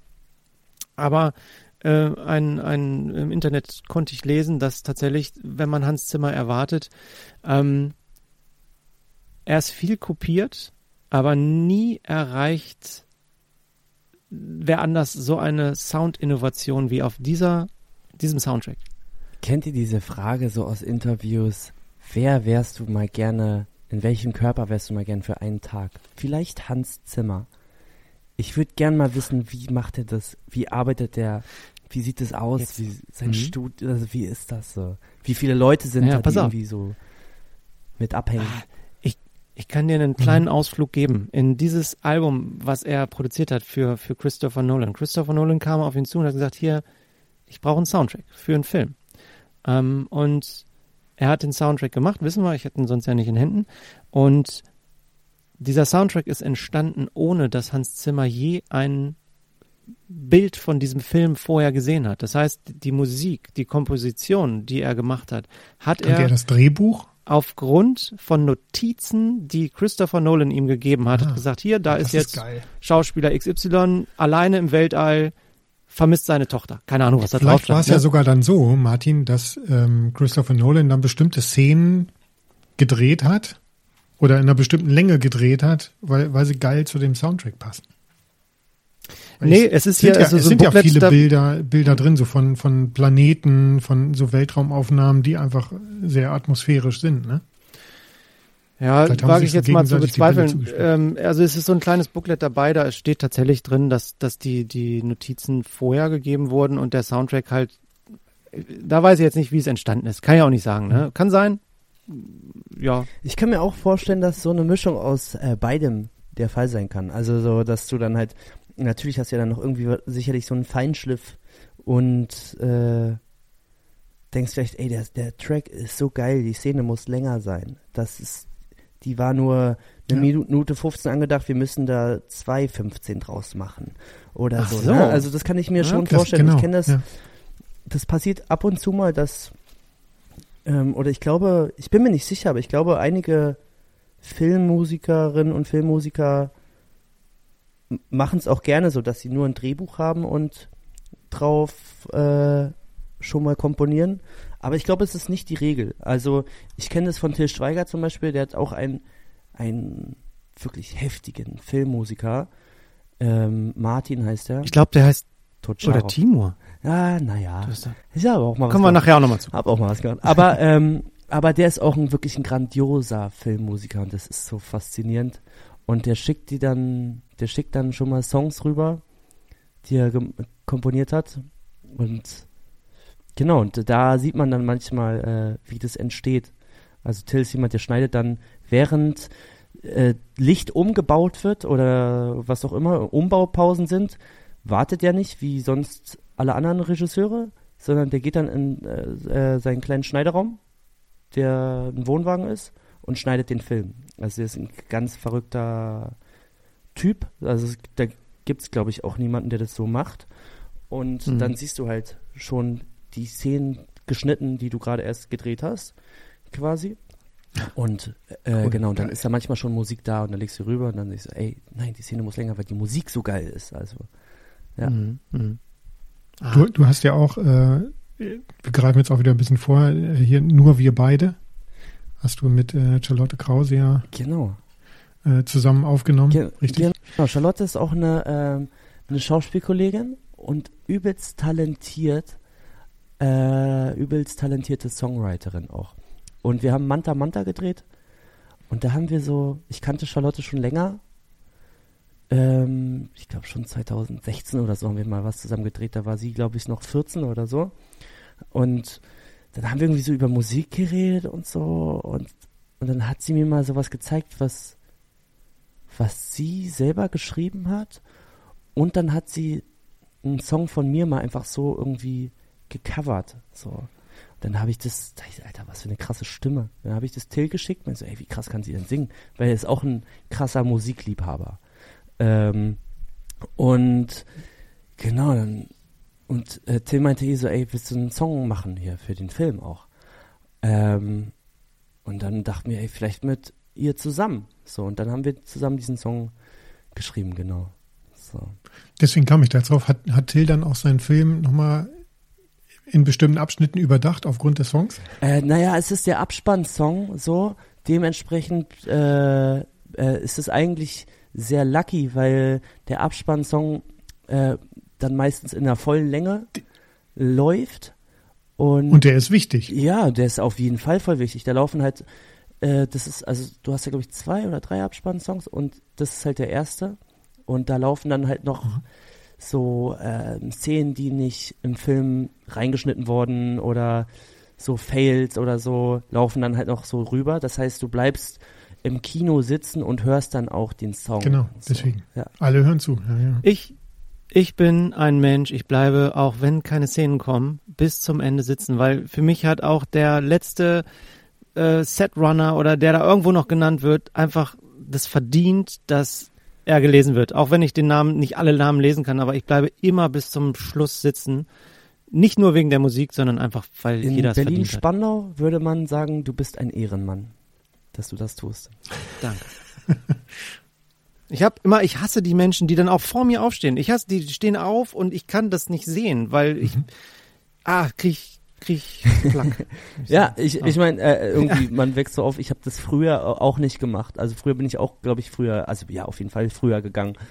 Ich so, auch. Und aber irgendwann Früher, weiß man das ja. dann so zu schätzen und das ist, da steckt so viel Arbeit hinter, so viel Geld manchmal auch, ja, so viel, Ja. ja, einfach harte Ja. Arbeit, also ja, Und ehrlich gesagt, ich möchte auch die Musiktitel dann nochmal lesen, weil die kommen ja immer am Ende. Da werden ja die Musiktitel Früher gab es noch keinen Shazam, da musste man das noch nachlesen. Ja, ja, ja. Im Kino habe ich das Telefon aus, Dennis. So mal das zur Info. ich sehe, ich sehe bei meinen Also- Shazams, in meinen Shazam-Statistiken, wer sein Telefon nicht aus hat im Kino. Naja, weil, weil die Ach, Leute es dann halt irgendwie Ja, cool. äh, Shazam, ne? Ja. Aber ich finde auch der erste Song, na, also nach dem Film, äh, Abspann-Song, der bleibt bei mir mehr hängen, weil du bist noch in diesem Film, gerade bei Till Schweiger ist ja meist so ein bisschen Schmusi-Schmusi-Zeugs, äh, und dann bist du in so einer Stimmung. Und wenn dann der Song kommt, ah, ich bin da emotional dabei und für mich bleibt der erste Song auch mehr hängen. Ja. Also der zweite Song, ich glaube, ist von, äh, von auch einem geilen Künstler, Ronas heißt er. Ähm, der ist halt so, eine ganz, hat eine ganz andere Dynamik so. Also der ist so viel ruhiger und viel, viel softer. Ähm, der hat dafür, dafür hat der noch einen anderen Song im Film gemacht, was so das Love-Thema sozusagen von den zwei Hauptfiguren äh, ist. Der bleibt natürlich auch Hm. mega hängen. Ja. Also Leute, die jetzt hier beim Podcast zuhören, äh, wir sind ja so nett und machen aufgrund von Hörerfeedback Kapitelmarken rein. Und wer jetzt einfach vorgespult hat zu dem, zu dem Talk mit Timur, der gleich folgt, wird viel verpasst haben, wenn er sich nicht auch die Albenteilen anhört. Die ganzen Geschichten, die du jetzt erzählt hast, Ja. die verpasst ihr dann alle. Also spult nochmal zurück. Gönnt euch das zum Einschlafen, zum Wachwerden. Martin, wolltest du noch was sagen zu Inception? Nee, Inception bin ich durch. Ich bin auch äh, für dich jetzt noch deine Lieblingsplatte gerne und dann will ich einfach mit Timo Ja. über Timo sprechen. Wir sind, ja, wir haben schon viel über- von Timo Ja, erfahren. deswegen sage ich das jetzt gerade noch mal. fantastisch, Also- wie wir die Verbindung haben. Mhm. Aber ich möchte gern noch äh, musikalisch mehr von Ich Timo möchte auch hören, noch sehr viel seinen, wissen. Ich muss mir, Von seinen Sachen. Ja. Dann mach schnell mit deiner Lieblingsplatte, ja, Dennis. ich, mach, nee, ich nehme mir jetzt die Zeit, weil es ist mein Liebling, eine meiner Lieblingsplatten. Timo hat jetzt den Vorteil gehabt, er hat noch nicht Dutzende Folgen Podcast aufgenommen und musste Dutzende raus. Du konntest jetzt einfach dein Lieblingsalbum. Martin und ich, wir müssen noch nicht nachdenken, was ein Lieblingsalbum ist, aber wir müssen halt mehrere raus. Also pass auf, es ist mir wichtig. Und zwar ist es von einer US-amerikanischen Band Midlake. Kenne ich auch nicht. Timo, brauchst du dich nicht wundern, ich kenne die meistens nicht, die Dennis da hat. Das Album Aber es heißt Antiphone. Antiphone. Wie das Telefon, nur Antiphone? Ja, genau, Antiphon. Ähm, Klugscheißer, weil ich gleich noch drauf äh, eingehen wollte. Ein Antiphon, ähm, Moment, wo habe ich mir aufgeschrieben? Ja, okay, so viel Klugscheißer bin ich nicht. Also in der griechischen Antike war der Antiphon war ein Redner, der gegen die Demokratie kämpfte. Und ähm, das ist das vierte Album von Midlake von 2013. Und damals hat der Frontmann Tim Smith die Band verlassen und äh, der Gitarrist Eric Pulido musste übernehmen und äh, man munkelt, dass es deswegen Antiphon heißt, weil es so ein bisschen Anspielung auf so, ja, jetzt, ne? Also, hier, Tim, nimm das, du alter Antiphon. Wir haben, wir, du hast unsere Band verlassen, du hast uns hier ein bisschen geschmerzt. Ähm, also darum geht's auch textlich auf diesem Album, also viel um menschliche Erfahrung, um wie Menschen auf Veränderungen äh, reagieren. Und äh, Polido merkt eben, ähm, als er sich jetzt auf einmal mit Texten auseinandersetzen muss, dass es eben nicht nur darum geht, ähm, was uns als Menschen passiert, sondern vor allem darum, wie wir darauf reagieren und was wir aus bestimmten Situationen machen. Da, kann, da kannst du nachher bestimmt auch noch was zu sagen, Timo, wie du zur Schauspielerei gekommen bist. Ähm, das ist das vierte Album von Midlake, hatte ich schon gesagt. Äh, sie gehen ein bisschen mehr zurück zu ihren Ursprüngen. Ähm, hier ist weniger Folk drauf zu hören als auf den letzten Alben. Mehr, mehr Psychedelic Rock, ein bisschen, bisschen Gejamme hier und da. Ähm, ja, kriegt mich total. Der Produzent Tony Hoffer hat schon für Air gearbeitet, dieses französische Duo und auch für Beck. Fantastischer Sänger, war auch hier schon im Plattenpanorama als eine meiner Lieblingsplatten. Ähm, Er war auch schon Thema. Beide, beide waren schon Lieblingsplatten hier, genau. Ähm, ja, ist ein richtig gutes Album. Ähm, es gibt, also das ist wieder ein Gatefold. Hier drin noch ein schönes Bild. Geil. Von denen ähm, es ist schwarzes Vinyl. Ähm, es gibt schöne farbige Varianten dazu. Da war ich aber preislich bisher noch nicht bereit, äh, den Schmerz zu tragen. Da es leider damals an der Ecke beschädigt zu mir ankam, muss ich mir nochmal überlegen, ob ich nicht doch irgendwann nochmal mir eine schöne farbige Variante aus USA dazu hole. Es gibt noch ein Poster dazu, das klappe ich jetzt hier nicht auf, da sind die Texte drin und auf der einen Seite ist äh, ja das Cover nochmal zu sehen als Bild. Martin, natürlich habe ich das nicht mit Pinnnadeln hier in meinem Zimmer aufgehängt, weil Sachen, die in Schallplatten sind, die dürfen zwar geöffnet werden, aber nicht zerstört werden. Ich werde, Timo, wir haben mal darüber gesprochen. Hängen wir so ein Poster auf, würde man das zerstören oder sammlermäßig aufheben? Weil Dennis wollte mal irgendwie, da waren so Postkarten Ja. drin, die zusammengefalzt waren irgendwie. Und dann habe ich gesagt, du Sind. reiß die doch nicht auseinander. nein, doch, hab, doch. habe ich noch nicht gemacht. ja. Und Ich ich, werde nächste gemacht. oder übernächste Warum Folge über das aktuelle Album von Mitski reden.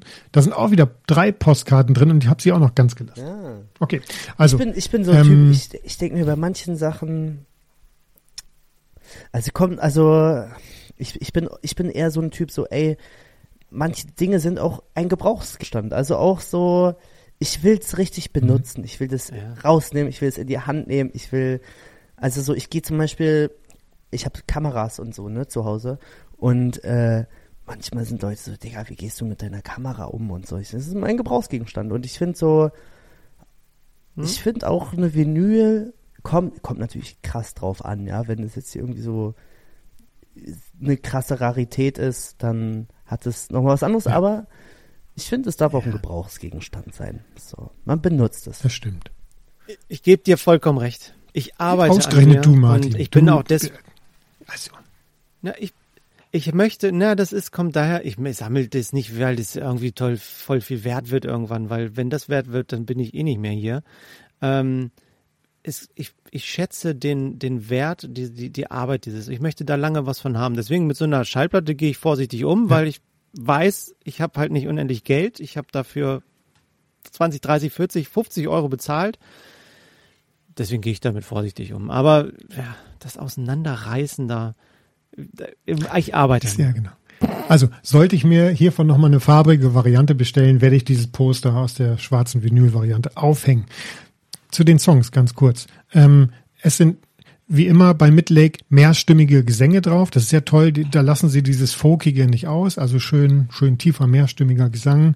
Ähm, gleich beim ersten Stück. Ich bin, bin Schlagzeuger. Ich, Timo, du kannst auch Schlagzeug spielen. Ich bin Schlagzeuger. Deswegen kriegt man mich mit sowas immer am Anfang gleich sofort ziemlich virtuose Jazz-ähnliche Drums drauf. Äh, krass. Also allein da kriegen sie mich dann schon beim zweiten Song Provider wird es ein bisschen perkussiver, was die Drums angeht, ein bisschen trauriger, auch dann kriegt man mich. Ähm, textlich geht's hier jetzt, äh, ich hatte gesagt, äh, die Stimmung in der Band schlägt sich hier auch textlich nieder. Geht's, wenn ich es richtig verstanden habe, es ist ein bisschen verklausuliert, aber so um das Ende einer Schlacht, ob es jetzt eine brutale Schlacht ist oder eine zwischenmenschliche Schlacht, weiß ich jetzt nicht. Ähm, danach wird's mit The Old and the Young ein bisschen ruhiger, flächiger, verträumter, sehr schön, muss man auch mal durchatmen können.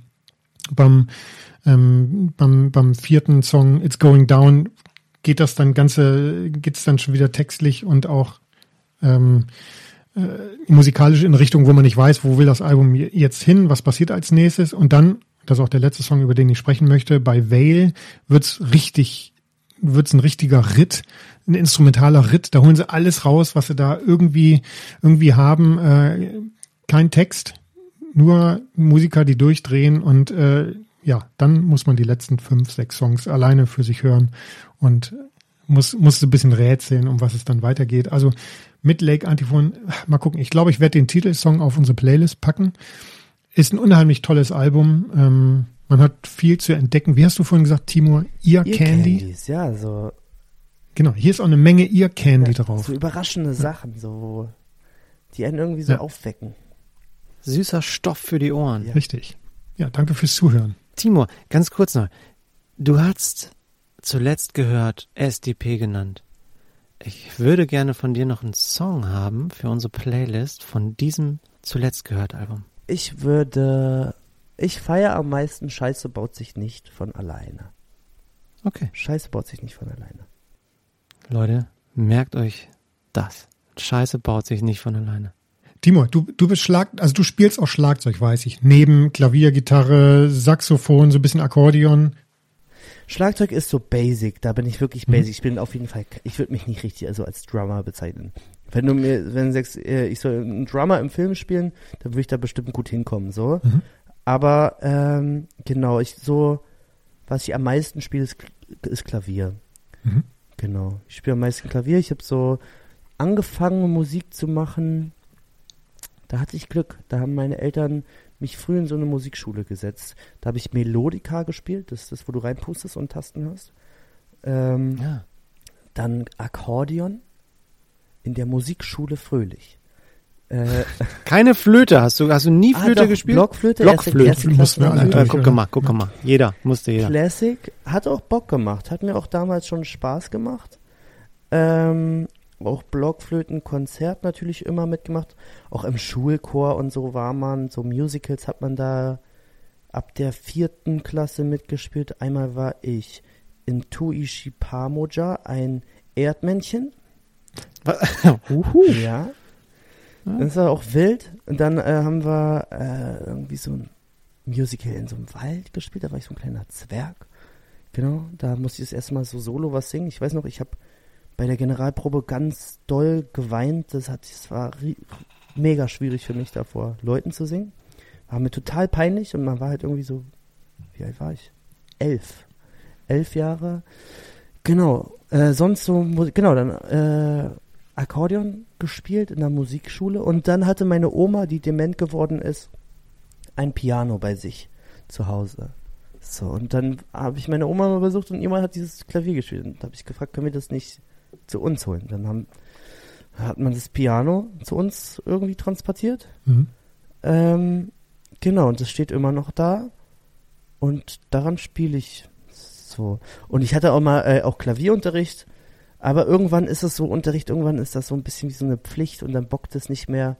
Hm. Und ähm, genau, dann habe ich ähm, dann habe ich da nicht mehr so richtig viel geübt, weiß ich noch, weil es so pflichtmäßig, hausaufgabenmäßig sich angefühlt hat. Und dann äh, haben meine Eltern gesagt, nee, dann zahlen wir dir das nicht mehr. So. Und dann habe ich trotzdem aber weitergespielt. Wenn du so viele Instrumente spielst, wenn du, wenn du deine Songs schreibst, äh, ich habe vorhin schon rausgehört, äh, in deiner Band spielst du jetzt nicht selber Schlagzeug, aber also nimmst du Demos selber auf mit den ganzen Instrumenten, die du, die du auch drauf hast, und um so eine Idee zu vermitteln, was du, was du sagen willst? Also ich bin so ein krasser Fan von, dass man viele Kreative in einen Raum setzt. Also das ist ja tatsächlich so, die meisten Songs entstehen halt irgendwie in, oder viele, auch vor allem heutzutage, glaube ich, entstehen ganz viele Songs mit vielen Songwriterinnen, Songwritern. Wenn man manchmal so auf Song-Infos klickt bei Spotify, ist es ja manchmal so, kriegen Leute einen Schock, wenn die sich das angucken. Hey, hier stehen ja zwölf Leute so drauf, ne? Also sowas, sowas gibt's ja. Und, ähm, und ich bin meistens im Studio mit einem Produzenten, so, weil es gibt einfach Leute, die können einfach Sachen viel besser als ich. Der ist einfach nur Produzent und nicht Schauspieler und noch irgendwas anderes und so. Mhm. Ähm, der kann das viel besser. Ähm, Yannick Brunke, mit dem habe ich so die meisten Songs gemacht. Ich habe auch meine ersten Songs mit einem Produzenten gemacht, der heißt ähm, Hubi, Hubertus Dahlem, ganz geiler und goldiger Typ. Der ist heute übelst, übelst erfolgreich. Der hat ähm, so ein Projekt, das heißt Glockenbach. Und die haben so ein Hm. paar Songs, die so. Ich glaube, die haben jetzt gerade aktuell einfach vier Songs in den Top 20 Radio-Charts. Also das ist so richtig ganz, ganz krass ist das. Ähm, ähm, genau, mit den hatte ich damals als Produzenten am Start. Äh, und, und genau, und meistens habe ich ähm, einen Songwriter mit am Start, äh, eben den Peter Stanowski. Mhm. Ähm, einfach, weil ich ihn so krass feier und, und ich das Gefühl habe, jedes Mal, wenn ich mit ihm in einem Raum bin, lerne ich auch krass viel. Hm. Ähm, das ist ein Typ, der ist nur in Studios. Der ist das ganze Jahr nur in Studios mit ganz vielen Künstlern von, von wirklich so, ja, englischsprachigen bis, keine Ahnung, Mark Forster oder so. Deutsch. Kommt der aus Ja. der Clouseau-Bubble? Ich habe vorhin gelesen, äh, als du ihn ähm, erwähnt hattest, als äh, deinem Albumtipp, äh, dass er auch schon im Vorprogramm gespielt hat von Clouseau. Genau, er ist, genau, er ist ähm, Support Act gewesen. Ähm, ich glaube, er hat aber noch nie für ihn oder so geschrieben, aber der hat so wirklich für und unzählige Leute Mhm. ähm, Songs geschrieben. Da könnte man jetzt übelst lange Name-Dropping machen. Der ist einfach übelst talentiert und den habe ich seit Tag 1 so am Start irgendwie. Und der glaubt an das Projekt, der feiert es. Ähm, der feiert es auch, dass ich so, wir machen auch so die ganze Labelarbeit selber. Also ich bin so hundertprozentiger Independent Künstler und kann so machen, was ich möchte, Mhm. wie ich es möchte. Ich kann Songs rausbringen, wann Mhm. ich möchte, ohne dass jemand sagt, nee, nee, nee, wir warten noch, nee, das müssen wir weiter aufbauen oder so, ja. Ähm, Ja. Und Ist für dich, also du, du, du sprichst ja von dem Projekt, das ist, ähm, wann, also du produzierst ja schon, es kommen so nach und nach jetzt ein paar Songs raus. Ein Album wird auch erscheinen? ein Album wird auch erscheinen. Mhm. Also ich habe so, äh, oder warte, um das zu, zu, zu beenden, was, Ja, ob ich äh. Instrumente im äh, äh, spiele. Ich zock auch Instrumente. Das, das meist das genutzte Instru Instrument ist auf jeden Fall ein Piano, was im Studio steht. Ähm, die meisten anderen Sachen werden am Computer gebaut. So, also wir recorden bei meinen Songs nicht mit einem ähm, echten Drumset. Das machst du auch, glaube ich, sehr, sehr selten heutzutage. Ähm, ich glaube, das hat dann auch einfach einen Kostenfaktor, einen Zeitfaktor und man hört dann irgendwie den Unterschied nur, wenn man es weiß, wahrscheinlich so. Mhm. Ähm, Genau, und meistens ist das so bei uns, sagen wir, wir sind im Schnitt vielleicht zu dritt im Raum, ein Mhm. Produzent, der wirklich nur am Computer sitzt und schnell ist und einfach so das gut kann und auch gut Vocals recorden kann, der das auch mixt am Ende. Ähm, und meistens ist es so, wir, ich hole immer mega viel Essen. Ich will immer, dass die alle eine gute Zeit haben, dass ein, dass ein chilliger Vibe ist, dass wir irgendwie so entspannt sind. Wir haben nie Druck oder so. Es gibt jetzt halt nie ein Label, das sagt so, ey, wir müssen, wir müssen das fertig kriegen. So, wir müssen, dass die Leute Weihnachten noch das Bundle kaufen können. So, ja, also Möchtest, möchtest du da hinkommen, dass, dass du diesen Druck mal verspürst und mit Label dadurch auch gepusht na, wir haben auch, wir haben auch schon äh, Meetings mit Labels gehabt, aber es hat sich für mich, für mich hat es noch nie nicht Sinn gemacht bisher. Mhm. Und dann, und dann folge ich dem Rat von meinem gefühlt großen musikalischen Bruder, Bruder. Vincent, der dann sagt, Dicky, mach doch dein, mach doch dein Zeug einfach alleine. Machen wir doch Mhm. auch. Ja, So. ist geil. Ähm, Glückwunsch, dass du dir die Freiheit so gönnen kannst und auch noch halten kannst und auch möchtest und nicht gleich straight up und sondern sagst du, nee, das ist, ich brauche das Tempo für mich. Voll. Und es hat ja auch was, es hat nicht nur was mit, ähm, es hat ja auch was mit Geld zu tun. Also du musst dir das ja auch leisten. Also ich bezahle die Leute. Mhm. So, ne? Also es ist Mhm. jetzt, das sind Profis, so, die, die investieren ihre Zeit. Das Studio kostet Geld. Das Mic kostet 15.000. So, das sind dann halt so Sachen, ne? Also das ja, ja. kann man jetzt nicht verschenken, so. Ich, ich gehe auch nicht zum Filmset Nee. und das passiert sehr selten, dass ich einen Film mache, so, so, wo ich jetzt, ich würde jetzt nicht zu RTL oder zu Netflix sagen, ach komm, ich mach das für lau. So, also die verdienen ja auch Kohle daran. nee, So. Ähm, nicht schlau. so. Ja. Was, was anderes, wenn es ein guter Podcast ist, so, ne? Dann gehst du da hin und so, Danke. dann weißt du, dass ich kommt vom Herzen. Äh, nee, es kann auch Das so, dürfen wir. es kann auch so vom Ja, Herzen das kommen, ne? ja- Aber ähm, ich bezahle meine Leute natürlich und das muss man sich auch leisten können und ich habe halt das, das krasse Privileg, dass ich irgendwie so in, als Schauspieler genug verdiene, um, um meine EP, meine Songs, meine Produktion, meine Musikvideos, das, das kostet viel Geld, so, ähm, selbst zu finanzieren, ohne dass ich das direkt einspielen müsste. So. Aber ist das so, Ja. so für dich auch entstanden als, okay, Musik ist jetzt mein Herzensding, da habe ich so bestimmte, bestimmte kreative Sachen, die muss ich noch rauslassen, die müssen erzählt werden und da habe ich richtig Bock drauf und deswegen ziehe ich die erstmal durch mit, meinen, mit meiner Truppe hier, ähm, weil ich da einfach äh, so Bock drauf habe und mir ist es erstmal egal, ob das irgendwann mein zweites Standbein wird oder Also mein großer Traum so als Kind und so als Teenager war immer Musik zu machen. So. Ich habe früher so E-Gitarre in so einer Rockband gespielt, ich habe Slash gehört, ich bin auf Slash-Konzerte, aus zu System of a Down bin ich gegangen. So, das ist die Mucke, die ich gehört habe und so dachte, dass ich das, dass ich das mal machen werde. So, ich war so ein bisschen so, habe mich immer eher so so punkmäßiger gefühlt, so als Teenager. Bin, Mhm. ich habe nur Schule geschwänzt und äh, habe dann Gitarre gezockt. Nicht besonders gut.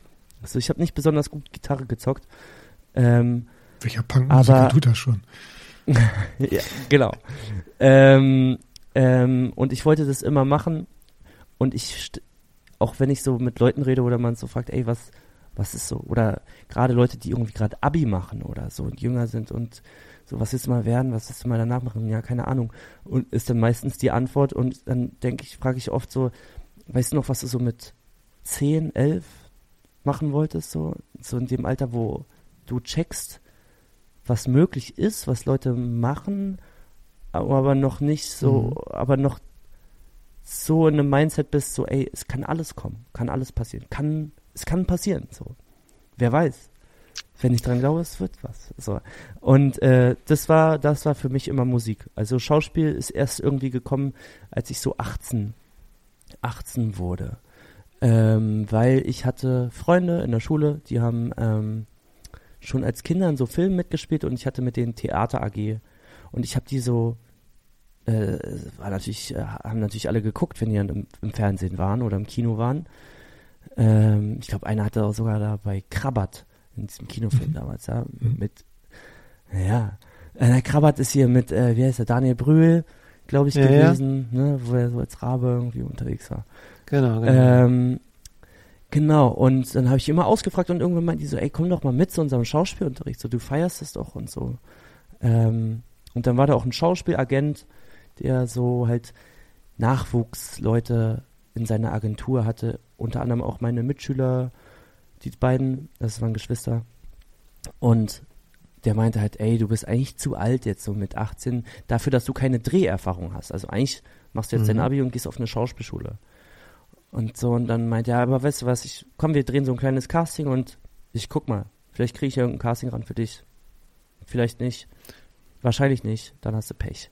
So, und dann haben wir das gemacht. So, und dann kamen halt auch Sachen. Und ich habe dann, ähm, ich habe dann so, mich hat das dann richtig gebockt. Und ich habe dann da erst gecheckt, ey, das könnte man ja wirklich, das kann ja, das ist ja richtig ein Beruf. Also ich habe das Mhm. früher, jetzt, wenn ich Filme geguckt habe, nie gedacht so, äh, wer macht da Kamera und was ist das, ein Set und Ja.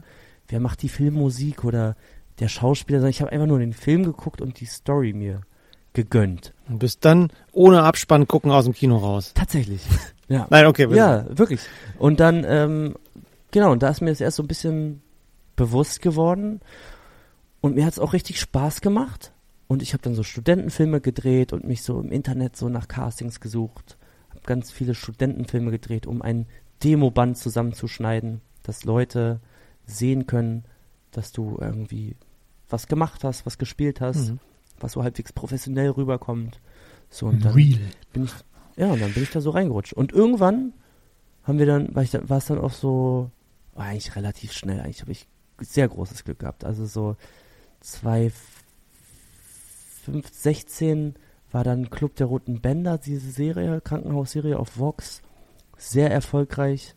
Und dann, ähm, ja, das öffnet dann halt auch andere Türen, dass du dann halt mehr Angebote bekommst und auch Mhm. ja, mehr Möglichkeiten hast. Und dann habe ich, um zur Musik zurückzukommen, dann habe ich mal an Weihnachten, wollte ich ein paar Leuten, denen ich sehr dankbar bin, ähm, äh, habe ich überlegt, schicke ich denen eine Weihnachtskarte. Da dachte ich, ja, die kriegen eine Million Weihnachtskarten. Das war dann so der Geschäftsführer von Vox, so zum Mhm. Beispiel. Das war halt für Vox die erste Ja. Eigenproduktion, da deswegen, das war die erste eigene fiktionale Produktion, deswegen war der Sender gar nicht so aufgestellt, dass sie so einen Redakteur haben, der sich drum kümmert. Das hat der Chef dann selber gemacht. So. Für die, für, für Club der Roten Ja. Bänder meinst du jetzt? Dass die, auch der Erfolg war nicht so, ge, ge, also geplant. Nein, überhaupt schon, aber nicht Überhaupt erwartet? Nicht. Das ist so, Ja. da musst du dir das so vorstellen, ähm, es gibt so Messen auch richtig, wo, äh, ähm, Mhm. wo auch Formate gezeigt werden, die es in anderen Ländern schon gibt. Zum Beispiel, ich glaube, ich weiß nicht, Stimmt, Spanisch ist das. Entschuldigung, Ja. wenn ich dich unterbreche. Aus Spanien war das, ne? Genau, ich nehme ich. Ja, korrekt, Ja, witzigerweise, der damalige Vox-Chef spricht auch fließend Spanisch und der kannte das Format schon. Also der wusste schon, was das ist. Ah, so. okay. Und ähm, gibt's Messen und da kommen dann ganz alle Leute kommen dahin. Auch Leute von vom öffentlich-rechtlichen, von privaten Sendern, von Netflix, die gucken dann sich das an und können überlegen, kaufe ich das, nehmen wir das mit, adaptieren wir das, Mhm, holen wir uns die okay. Rechte. So. Und äh, es gab, glaube ich, richtig Krisensitzungen bei anderen Sendern, als als äh, Club der Roten Bänder so erfolgreich war. Weil es ist ein schlechter Pitch, wenn man ehrlich ist. ist wenn man so, Kurzfassung Ja. ist so, es geht um sechs schwerkranke Kinder, zwei haben Krebs, Kinder. so, äh, alles in Eine Langzeit. Bulimie. Genau. Der eine ist ähm, im Koma, der ist im Schwimmbad vom 10-Meter-Turm gesprungen, ins Koma gefallen. Der ist so der Erzähler der Geschichte, der kriegt alles mit, aber liegt halt im Koma. Dann gibt's einen Autisten, der kann irgendwie mit dem reden und die sind auf so einer Ebene miteinander und jeder, der zwischen Leben und Tod schwebt, kommt in dieses Schwimmbad und kann dann auch mit dem kommunizieren. Das ist ein bisschen so seltsamer Pitch. Traurige, ge- krebskranke Kinder im Krankenhaus. Weiß man nicht, ob man das. Also, jeder. Es war genau die richtige Zeit, das zu machen. Es war genau das. Ich habe ich hab die Sendung gesehen, die, die, die Serie. äh, Ich fand's super genial. Mich hat's voll gekriegt. Und gerade, weil diese Mischung von euch als Darstellern so, so gut zusammengepasst hat, auch durch diese Vielfalt, die da war an schwierigen Erkrankungen, an, an Charakteren, die da dargestellt Ja, wurden. Es ist auf jeden Fall eine sehr wahre Geschichte. Also, es, ge- genau, es ist halt von einem, Mhm. von einem Typen, Albert Espinosa, ähm, aus Barcelona oder er lebt in Barcelona äh, und das ist halt seine Lebensgeschichte. Der war, hat zehn Jahre seines Lebens im Krankenhaus verbracht. Der, Mhm. Und der kam dann ans Set und hat halt äh, in der ersten Staffel meinte, ey, so deine Figur, das war halt mein bester Freund im Krankenhaus und der lebt auch nicht mehr. Also das ist wirklich Mhm. seine Geschichte. Und auch der Junge im Koma, dieser Mensch existiert, also der, die Originalperson, der lebt in New York, glaube ich, ist Violinist, aus dem Koma aufgewacht. Der Autist ist, hat, glaube ich, bei Paralympics eine Medaille im Turmspringen oder so gewonnen. Also die existieren auch sozusagen zum, zum Teil. Ähm, genau, und selbst Spielberg hat, hat das adaptiert. Steven Spielberg hat das produziert für ähm, Fox, wurde abgesetzt, war Mhm. überhaupt nicht erfolgreich. Die haben die Geschichte ganz äh, anders verändert und so. Ja. Genau, und ich wollte mich halt da bedanken bei äh, dem damaligen Chef. Bernd heißt der. Mhm. Und, und auch anderen Leuten halt eben, ist auch dem ersten Fotografen, mit dem ich Fotos gemacht habe, der mir auch Tipps gegeben hat, so wie ich in diese Schauspielwelt reinkommen kann, wo der auch gesagt hat, ey, das, das wird nichts, weil du hast halt keine Dreherfahrung und du müsstest halt eigentlich auf eine Schauspielschule gehen und so weiter. Und dann bin ich relativ frustriert nach diesem Shooting weggegangen. Dann hat er mich danach nochmal angerufen und meinte, was, weißt du was, irgendwie probier das, ruf mal da an und schick deine Bewerbung da und dahin nochmal. So, so, ähm, als ich diese, als ich noch nicht in diese Agentur aufgenommen wurde, als sich das so ein bisschen noch so angebahnt hat. Und ähm, bei dem wollte ich mich auch bedanken. Oliver heißt er, Oliver Bethke. Und dann dachte ich, ey, ich schicke den Leuten keine Postkarte. Ich nehme was auf mit dem Handy. Ich spiele, ich glaube, Imagine oder so. Äh, ja. Nee, hast du Dann nicht ich gemacht. Imagine, hab Doch, ich gemacht und habe Geil. den Imagine zugeschickt. Und da meinte auch dieser Fotograf, meinte, ey Timur, warum, also vielen Dank, aber ey, warum machst du denn nicht was mit Musik? Du kannst auch, du kannst auch ganz gut singen. So. Und ich meine, ich habe gar keine Ahnung, wie das geht und so. Ich, meine, ich habe früher Musik gemacht und so. Der kam selber so aus dem Musical-Bereich und kennt halt auch irgendwie Gott und die Welt. Und dann hat er mich mitgenommen, äh, hat er so, genau, haben wir ein Demo aufgenommen bei einem Homie von ihm irgendwie, dem ein bisschen Geld gegeben dafür, so. Und dann haben wir es einem anderen Produzenten geschickt. Ähm, Ingo Politz, geiler, geiler Musikproduzent. Der meinte dann, ey, ich feier das, komm doch mal vorbei. So. Und dann habe ich den, bin ich das erstmal in so einem richtigen Studio gewesen. Genau, und so bin ich, und über den habe ich dann auch den, äh, den Hubi, von dem ich erzählt hatte, kennengelernt. Und auch den, ähm, den Peter Stanowski. Habe ich auch da kennengelernt. Und mit denen habe ich angefangen, Mucke zu machen. Dann haben wir gesagt irgendwann, weißt du was, ey, wir machen jetzt, äh, äh, wir haben dann äh, den ersten Song gemacht, alles erlaubt. Und, und er hatte so ein bisschen so Hip-Hop-lastigen Beat. Und dann dachte ich, eigentlich müsste ein Rapper darauf einen Part machen. Und dann dachte ich, naja, ich kenne jetzt nicht so viele Leute und die waren jetzt auch nicht so im Rap-Game unterwegs. Da habe ich einen Homie gefragt, der ist halt, äh, der hat, ähm, der ist ein wichtiger Teil von der Serie Four Blocks gewesen.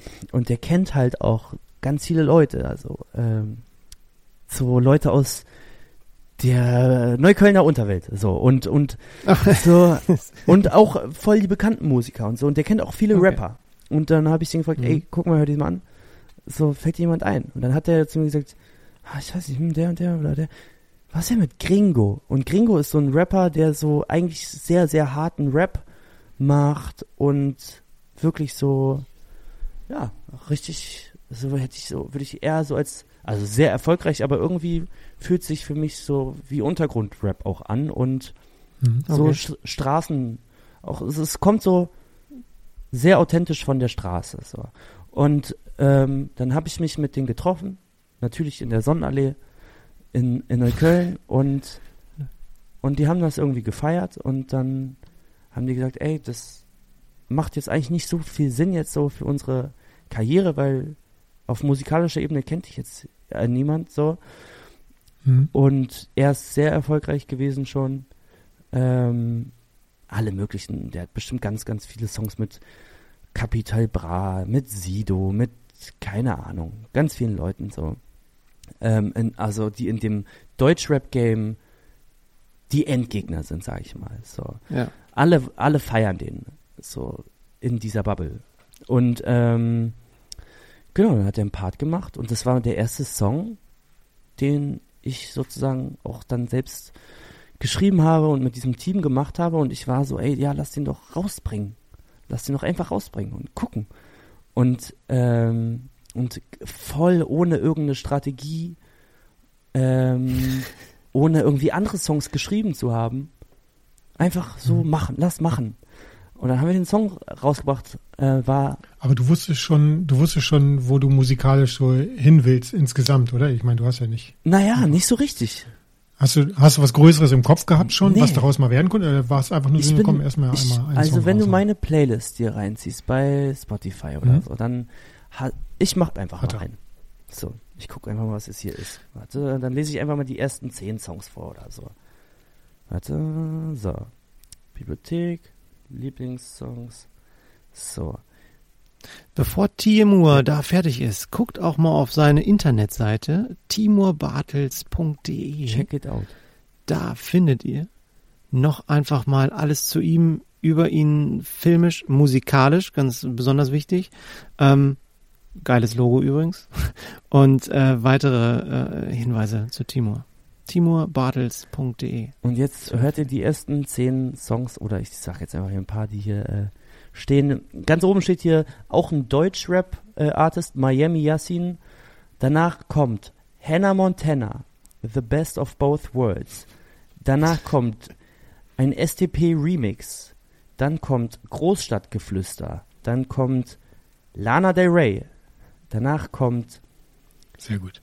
äh, Jen Iver, ähm, äh, Jennifer Rostocks äh, neu- neues Projekt. Hm? Travis Scott, ein Soundtrack aus dem Barbie-Film. Apache 207. So, also so voll durcheinander. Und, ähm, Mhm. und genau, äh, und nee, ich hatte da noch nicht so ein, irgendwie so einen Masterplan. Ich hatte auch gar keine Ahnung, wie das, Okay. wie das läuft. Und ich dachte mir, ey, die sind so Profis. So, die machen einfach. Äh, und wir, die haben auch ein Label gegründet gehabt zu der Zeit. Und äh, ich war das erste Release von denen. Und jetzt ist es Welches Label ist das? äh, We4 heißen die. We4 und zum Beispiel äh, äh, jetzt arbeiten, arbeiten wir nicht mehr zusammen, wir sind nur noch befreundet. Ähm, also wir arbeiten schon noch irgendwo hier und da mal so zusammen und und äh, unterstützen uns, aber ich bin jetzt nicht mehr, ich bin jetzt nicht bei dem Label gesigned. Jetzt haben die so wirklich ganz krasse Acts. Glockenbach ist ein Act. Wirklich, ihr werdet Songs auf jeden Fall kennen aus dem Radio. Clock Clock ist einer der Acts dort. Ähm, super erfolgreiche ähm, Jungs und äh, ich, ich feiere das richtig, richtig hart ab. Ähm, genau, weil, weil sie einfach so, weil das Leute sind, die das total verdient haben, ewig Musik machen und äh, jetzt so Sachen richtig krass abgehen. Ähm, genau, und mit denen habe ich halt eben angefangen und wir haben dann diesen ersten Song rausgebracht und danach haben wir drei weitere Songs, glaube ich, rausgebracht, die halt auch echt unterschiedlich waren. So, also ein Song war dann wirklich, wurde dann bei Spotify in Deutschrap brandneu Playliste platziert. Der andere wurde dann in einer, ähm, äh, wie hieß die Playlist? Shisha Bar oder so, ja? Wurde der Song platziert. Und es, äh, ähm, also, wo ein Typ wie ich überhaupt eigentlich nicht stattfindet, so in diesen Playlisten. Ja. Kann man das irgendwie beeinflussen? Weil ich, ich habe äh, ich hab gehört, schon, also man will in diesen Playlisten von Spotify landen, um, um äh, gespielt, gespielt und gehört zu werden. Genau, äh, du kannst, es, aber du kannst das es nicht dann- wirklich beeinflussen. Also da, da Mhm. sitzen halt ähm, Redakteure, Redakteurinnen, Playlist-Editoren und auch äh, Daten äh, und Algo Algorithmus zur Verfügung, die, ähm, ähm, die dann gemeinsam entscheiden, wie sie die Playlist zusammenstellen. Dann, dann gibt's vielleicht eine große Pop-Playliste und zwei, drei große Deutschrap-Playlisten, weil Deutschrap einfach so ein, die populärste Mhm. Musik ist und Ja. so vielleicht eine Rock-Playliste oder äh, Party, Schlager oder was auch immer und du willst halt, halt in diesen Top-Playlisten landen, dann sind da vielleicht, weiß ich nicht, 40 Slots 50 Slots und dann haben die in der Woche, ich bin mir nicht ganz sicher, aber so eine Zahl wie 50.000 Pitches. So, die, die, die dann hören sollen. Und dann sind da diese 50 Slots und dann hast du halt irgendwie 20 Künstler alleine oder so, die schon auf so einem Level sind, die alle so Hallen und Arenen füllen, wenn sie live mhm. spielen. So, mhm. und so ein Capital Bra zum Beispiel, der hat dann auch einfach in seiner Zeit, ähm, wo der so, so richtig seinen Hype hatte, auch jede Woche oder alle zwei Wochen einen Song rausgebracht und der hat dann halt immer Platz 1 bekommen, so. Ähm, mhm. Und du willst in diesen Playlisten stattfinden, weil die viele Leute so neue Musik kennenlernen. Also Leute ja. bei Spotify, die da sitzen und das entscheiden können, sind extrem mächtige, mächtige Menschen. So und ja, das kann genau, also das ist halt nicht mehr so, dass du heutzutage brauchst. Früher hast du gesagt, okay, wir wollen bei MTV laufen. Ähm, wer guckt denn heute schon noch lineares Fernsehen oder so, ja? Ähm, ja. Äh, wo läuft Musik? Das, das gibt's ja gar nicht mehr. So. Ja, für mich war das so eine Frage, die ich mir äh, so in der Vorbereitung für das Gespräch mit dir auch gedacht habe, wo willst du stattfinden? Ist das Spotify, ist Vinyl für dich ein Thema irgendwann mal? Auch jetzt dein Album, was du produzierst, ist das ein Thema für dich, auch sowas rauszubringen, weil es gerade auch gehypt wird irgendwie. Es kaufen ja viele Vinyl. Es sind ja nicht nur wir Nerds, die wir hier unsere Schallplatten mal kaufen, obwohl wir schon äh, nicht mehr zu den Nerds äh, uns zählen würden wahrscheinlich, aber es ist ja ein Thema. Ne? Es ist auf Nische. Es ist auf jeden Fall ein Thema und es ist ja, ist es eine wachsende, wirklich wachsende Nische, oder? Äh, ja, definitiv. Also definitiv. Äh, es ist wieder voll gehypt. Es, äh, Taylor Swift, ihr habt es vorhin angesprochen.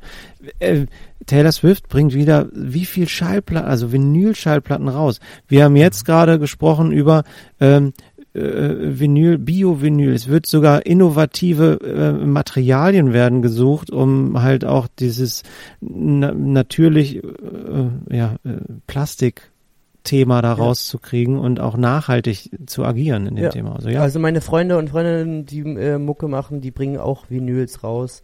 Ich werde gefragt, mhm. ob ich auch äh, bei meinem ersten Album eine Vinyl rausbringe. Ähm, das werde ich auf jeden Fall machen. Und das ist ja auch ein geiles, cool. das ist ein geiles ähm, Ding, auch wenn es einfach so limitiert ist. So hm. für echte Fans ist es halt was ganz, ganz Besonderes so.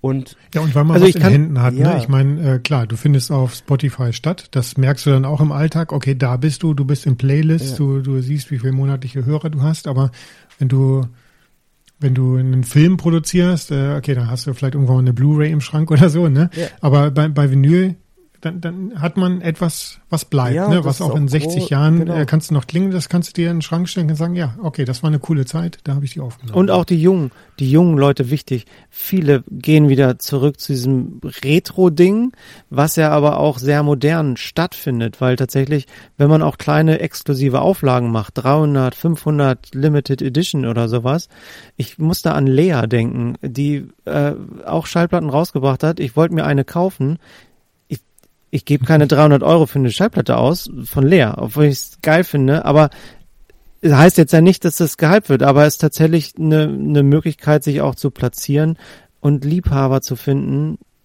Ich, ja, auf jeden Fall, definitiv. auf jeden Fall. Ich habe auch zum Beispiel das ähm, Tiefenrausch-Album habe ich mir auch als Vinyl gekauft. Das steht in meinem Wohnzimmer. So, das ist einfach so.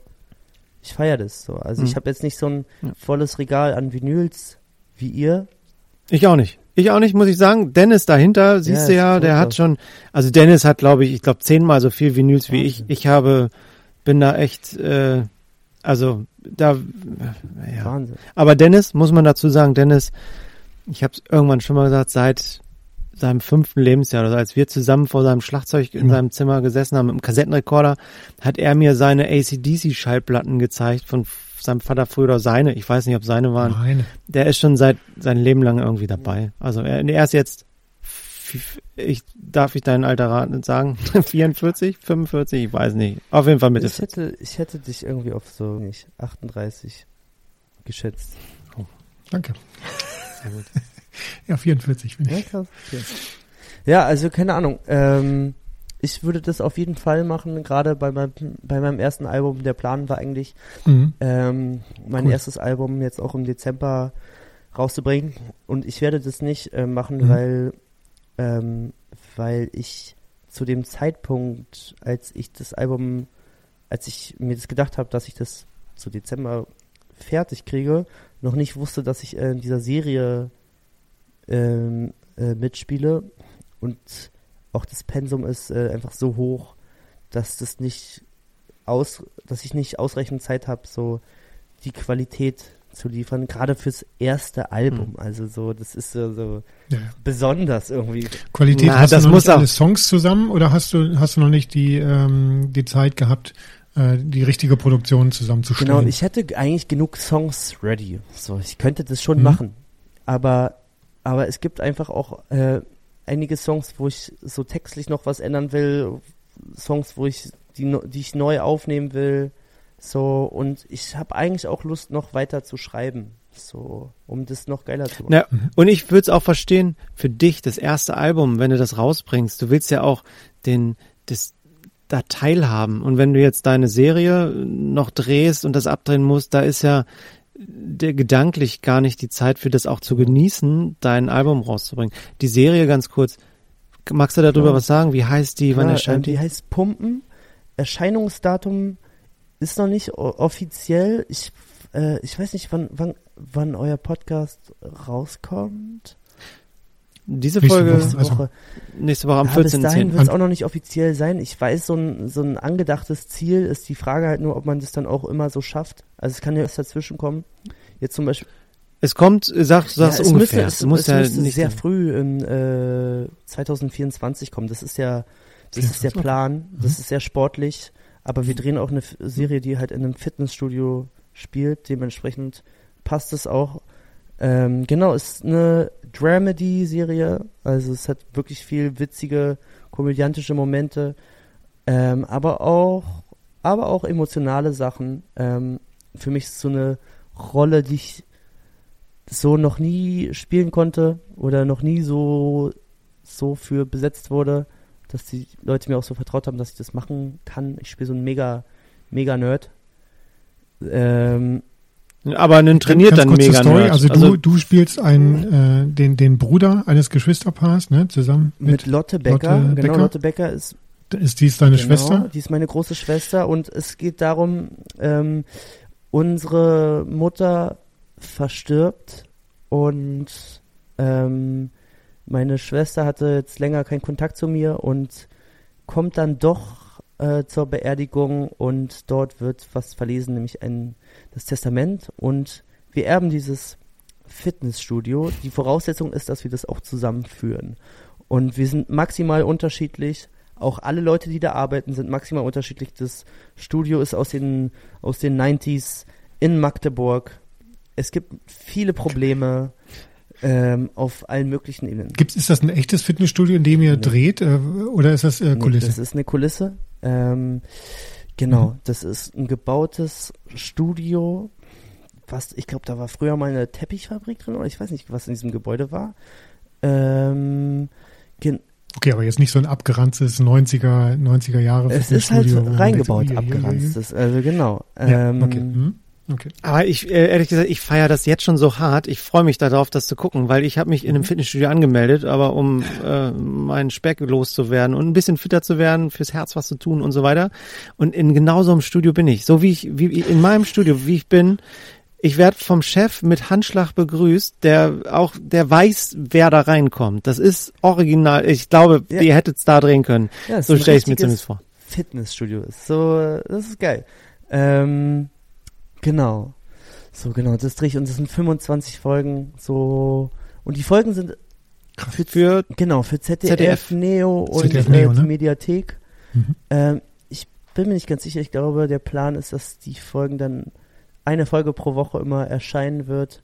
Und eine Folge ist Oh, das wäre schön. Ich finde das so schlimm, wenn, wenn alles Ja. schon verfügbar ist, weil dann kommt man dann ah, noch eine, noch eine. Das ist ja gut, wenn eine Serie so gut gemacht ist, dass man, dass man die durchbingen will. Aber ich finde das tatsächlich gut, in so einem wöchentlichen Rhythmus zu bleiben, weil dann hat man irgendwie so, okay, ja, Mittwoch kommt, Ja. ne, jetzt gerade Ahsoka Tano, heute, heute, nee, gestern letzte Folge geguckt. Äh, ich fand das so schön, dass nicht alles gleichzeitig draußen du an zwei Abenden alles wegmachst, sondern da acht Ich Wochen feier lang das. was Das ist halt auch Cool. nicht so oldschool wie Vinyls irgendwo, aber halt auch schon mittlerweile könnte man sagen Mhm. oldschool, dass, dass man ein, dass einmal die Woche eine Folge rausnimmt. Nicht immer alles gleich ja, verfügbar. Das ne? finde ich Ja, geil. das es, soll, es muss nicht alles extrem schnelllebig sein. Ja.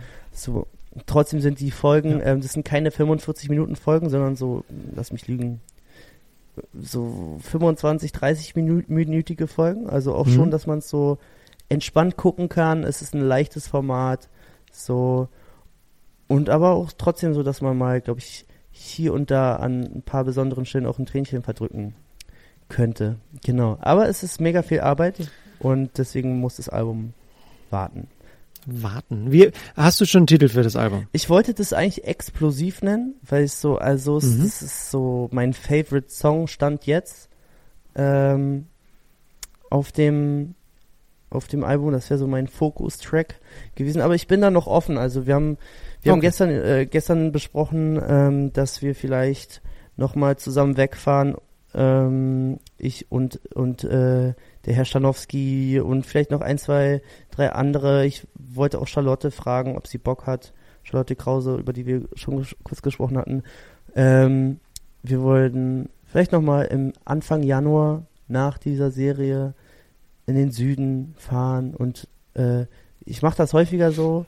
Dann miete miet ich ein Haus und so über Airbnb einfach und Mhm. dann ist da, also das muss ein Haus sein, wo drumrum nichts ist und wo es 1 Uhr nachts muss man auch draußen sitzen können. Mit Okay. auch mit Boxen. Oder Klaviermucke Genau. machen So. dürfen mit Leuten, die halt so Genau, reinstreuen. genau. Äh, so sind auch die meisten anderen Songs äh, entstanden. Ähm, und wir sperren uns dann da weg und es kann uns Mhm. keiner erreichen. Und So Thomas D-mäßig in der Eifel. äh, kann sein, dass der Mhm. das so gemacht also we- Ja, wahrscheinlich. Weil der hat da irgendwo auch sein Tonstudio äh, auch äh, abgeschottet. Ich glaube, da, da funktioniert ihr Künstler sehr, sehr Ja, das gut. macht irgendwie Bock. Ja. Und, ähm, Mhm. und das ist dann auch geil, wenn, ja, du bist dann halt so, ähm, Peter hat das auch ganz geil gesagt. Er meinte, ey, er hätte da Bock drauf, weil seinerzeit ist auch relativ begehrt. So, auch das an, all, Leute wollen ihn im Studio haben. Ähm, und wenn du dann in Berlin bist, meinte er auch so, äh, also, hey, wenn ich in Berlin bin, dann hänge ich hier ab, so zwischen so so einen Künstlern und so einen Leuten und so auch vieles auch sehr künstlerisch und meine Mucke ist bewusst nicht so auf so einem krass künstlerischen Level und auch auch textlich versuche ich, dass Sachen tendenziell so auf auf so der ersten Ebene, zweiten Ebene sind und nicht irgendwie zu wilde Metaphern da irgendwie verwendet werden, weil Nee, die sind eher Ja. direkt, ne? Habe ich ja auch beim, beim Durchhören gehört. Ja, man weiß, man weiß sofort, es, äh, um was es geht. Äh, ich habe gerade über Midlake ja vorhin gesprochen, wo, es- wo man so ein bisschen rätseln muss, aber bei dir Ja, genau, und so soll es auch sein, weil so, so sehe ich mich selber, auch wenn ich, ich drücke mich auch nicht aus wie ein krasser Philosoph oder ein Künstler, wie manch andere Kollegen von mir. Also so, ich kenne viele Schauspieler, die so sehr bedacht auf ihre Sprache sind und sich ganz genau überlegen, wie sie alles, und ich, ich bin Ach. halt irgendwie so ein bisschen, Mhm. Anders unterwegs und Mensch. ich will auch, ja, ich will auch, dass die Mucke so ist, dass man sie, dass viele Leute sie checken können und ähm, und auch auch fühlen und genau und das bin einfach nicht ich. Also so Stanowskis Musik ist viel auch einfach so lyrisch, viel künstlerischer so und einfach Mhm. viel verschnörkelter in den ganzen Metaphern. Fun Ja. Fact dazu, ähm, ähm, mein Lieblingssong von, von denen, die du veröffentlicht hast bisher, ist vielleicht eher so ein bisschen untypischer, ist Grund. Das ist ja eher so ein melancholischer, du weißt, ich stehe auf traurige Musik, äh, fängt ja viel mit Klavier an und löst sich dann ein bisschen, bisschen in Richtung Elektro dann später auf. Und meine Frau hat mir vorhin einen Song gezeigt von Paolo Nutini, glaube ich. Und ähm, auch sonst eher direktere Texte, so wie bei dir. Und aus dem Ende ist sie aber nicht schlau geworden.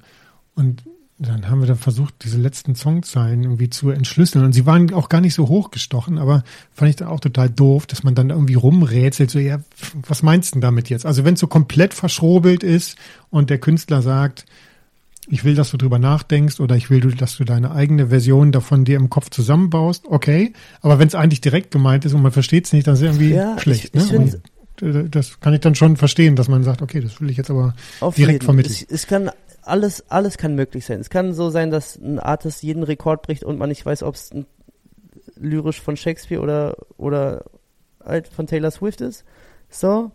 Das kann sein. Und meine Freundin zum Beispiel, die, die geht es so wissenschaftlich fast durchgeführt, ja, äh, äh, die Texte. Und ich feiere das auch.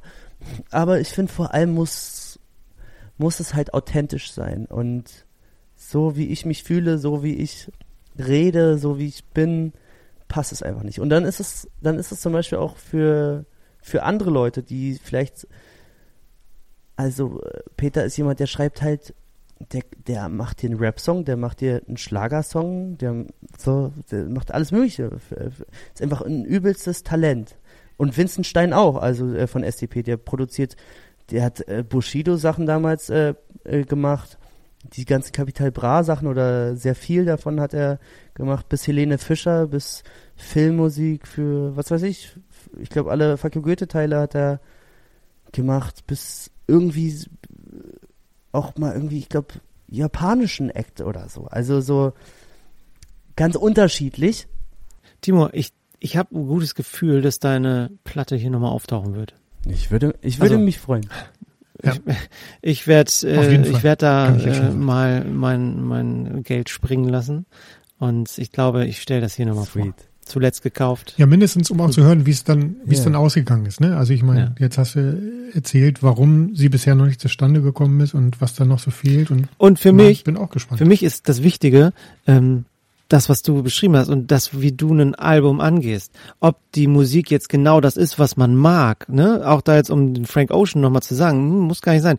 Ich finde die, die Story dahinter, auch dich als Timo, als dein, dein, deine Geschichte zu verstehen.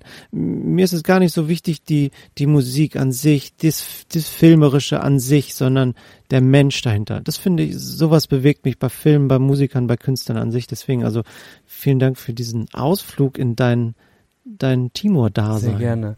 Ich, ich kann auch echt nur sagen, für mich ist es ziemlich ähnlich. Also wirklich meine, wie gesagt, ja, meine Playlist ist ganz durcheinander und ich feiere einfach, ich feiere es, wenn Leute authentisch sind, wenn sie, wenn die ihr Ding machen und ich kann, ich, ich habe eine Phase gehabt, da habe ich irgendwie bestimmt fast ein Jahr nur, äh, oh, was waren das, 100? Oh, die Frequenz habe ich gerade nicht mehr im Kopf. Jazzradio in Berlin gehört. So. Mhm. Ähm, ich habe eine Phase gehabt, da habe ich ganz viel so Progressive Metal gehört. Ich habe irgendwie eine Deutschrap-Phase gehabt. Ich, ich bin auch schon in Megapark gewesen, bei den Atzen. Ich habe mir das gegönnt. die Jungs haben mich da auf die Bühne geholt und es war eine ganz wilde Erfahrung. So, ja. Und ich gehe auch, ich bin auch mit Leslie Mandoki und seiner All-Star äh, Mandoki Soulmates Band. Ich weiß nicht, ob ihr das kennt. Le also Leslie Mandoki sagt mir definitiv was, also wäre schlimm, wenn nicht. Ja, und der hat so eine, äh, für die Leute, die ihn nicht kennen, das, er hat diese Jing, Jing, Genghis Khan, Ja. also diese Mucke gemacht. Und der ist Mhm. auch ein, auch ein krasser Musikproduzent und der hat diese ganze Disney-Mucke auf Deutsch gemacht. Also wenn Phil Collins irgendwie auf Deutsch Mhm. Tatsachen gemacht hat, dann hat Leslie das Leslie wohl Mandoki. gemacht. Und genau, und der hat so eine All-Star-Band und da sind so Frontmann von Jethro Tull, dann ist äh, Frontmann von Toto mit da, dabei und so. Äh, äh, wer hat da Gitarre, hat da Aldi Meola Gitarre gespielt? Ich weiß es nicht.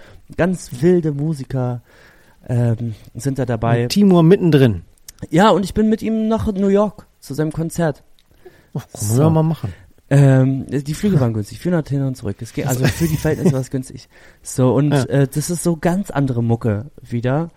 Und Hauptsache, das ist, fühlt sich echt an und ist authentisch. Richtig. Und dann ist die Vielfalt doch geil. Timo, wenn du, ja, wenn, wenn du, du sagst, du hast ab und zu so Phasen, so Jazz-Phase, Progressive Metal-Phase. Wenn, wenn du dir jetzt vorstellst, du hast die nächste musikalische Phase, egal was für eine das ist, und du hast, du hast Zeit für die Musik, wenn, wenn jetzt Pumpen abgedreht ist. Wie würdest du am liebsten, wenn du es dir aussuchen könntest, dazuhören? Hättest du dann gerne ein, zwei, drei Schallplatten, die du dir in Ruhe zu Hause in deiner Wohnung auflegst und dazuhörst? Oder hörst du dir am liebsten mit dem Handy, guten Kopfhörern irgendwie äh, spazieren gehen oder ähm, in der Badewanne? Wie, was würdest du dir aussuchen? Ich, ähm, ich höre sehr, sehr gerne Musik im Auto. So, Musik im Auto ist Mhm. irgendwie so sehr wichtig. Ähm, und, und ich habe einfach mir so eine geile Bose-Anlage geholt zu Hause. Und sie ist so perfekt ausgerichtet aufs Sofa mit irgendwie dem Gerät, was ja dann sagt, äh, der, der Soundbar sagt und dem Speaker und dem Speaker sagt, Ja. so und so musst du arbeiten, dass der Sound hier in der Mitte des Sofas perfekt ist. Und dann dreht es richtig laut auf. Ich habe das Glück, meine Nachbarn kennen mich, seit ich, äh, seit ich klein bin. So, ich bin ähm, zurückgezogen an den Ort, wo ich aufgewachsen bin. Und ähm, so, die haben noch nie die Polizei gerufen. Auch nicht um sechs Da Uhr. traut sich keiner was zu sagen, Nein, weil er die die- Scheiben einschmeißt oder so. Nein, Nein, sind nicht total Spaß. lieb einfach. Die sind einfach goldig. Ja, Das ist Ähm, doch toll. Genau, und dann höre ich da la laut Musik. Cool. Mhm. Es ist ein richtiges Zuhause, sagst du. Also da, wo man sich auch so wohlfühlt. Ja, Kann man- da sind meine Freunde. Ich Ja, sehr bin, schön. genau, ich bin am Rand von Berlin aufgewachsen. Da aufgewachsen und seit der Vorschule, also seit ich fünf bin, äh, habe ich so meinen Freundeskreis und die wohnen in der Nähe, also nicht alle mehr genau in dem gleichen Ort, aber ähm, da, wo ich wohne, kommen immer alle hin, wenn wir uns treffen. Ja. Also, ich, ich fasse mal kurz zusammen. Das nächste Jahr, der Start des nächsten Jahres, wird so ein, so ein Timur Bartels oder Timur, sagen wir, dein Künstlername ist ja Timur in der Musik. Äh, äh, ähm, und 2024, der Start des Jahres, wird ein bisschen geprägt sein von Timur mit Musik und Pumpen. Timur Bartels als Schauspieler in der Serie Pumpen bei ZDF Neo und in der Mediathek. Exakt. Ich freue mich drauf. Da freuen wir uns drauf. Und Ja. ähm, ich bin, ehrlich gesagt, ich bin ohne Vorerwartung hier rangegangen. Ich bedanke mich für dieses tolle Gespräch mit dir. Ähm, als für mich Mensch, der so ist, wie er ist. Also du, man hat ja so seine Erwartungen, weißt du, da kommt so ein Timur Bartels und der spricht jetzt mit uns oder wir mit dir oder wie auch immer. Und ich danke dir, dass du ähm, so warst, wie du bist oder so bist, wie du bist und ähm, ein wahnsinnig angenehmes Gespräch mit uns geführt hast.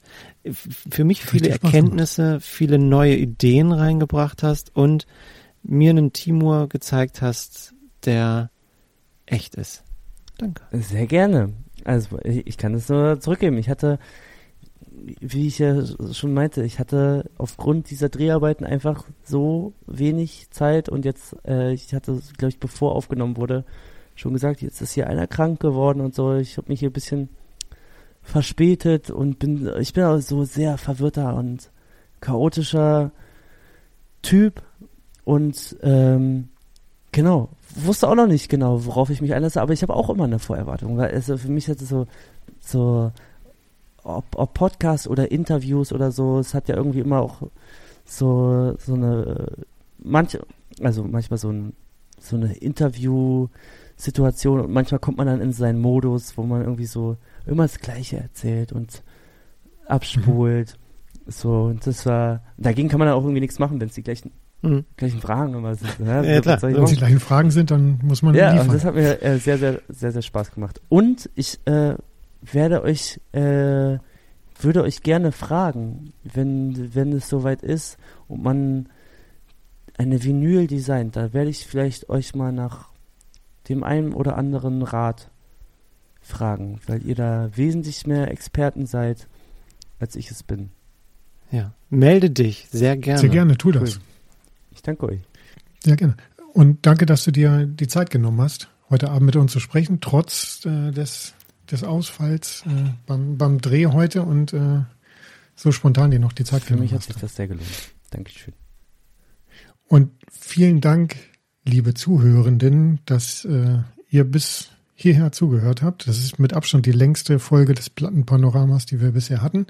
Und äh, wie ich vorhin schon mal gesagt habe, wenn, wenn ihr wenn, wenn ihr vorgespult habt in den Kapitelmarken zum Teil mit, mit dem Gespräch mit Timur, spult nochmal zurück zu den, zu den Platten im Plattenpanorama, weil die ein oder andere Anekdote ist vorher auch schon mal gefallen.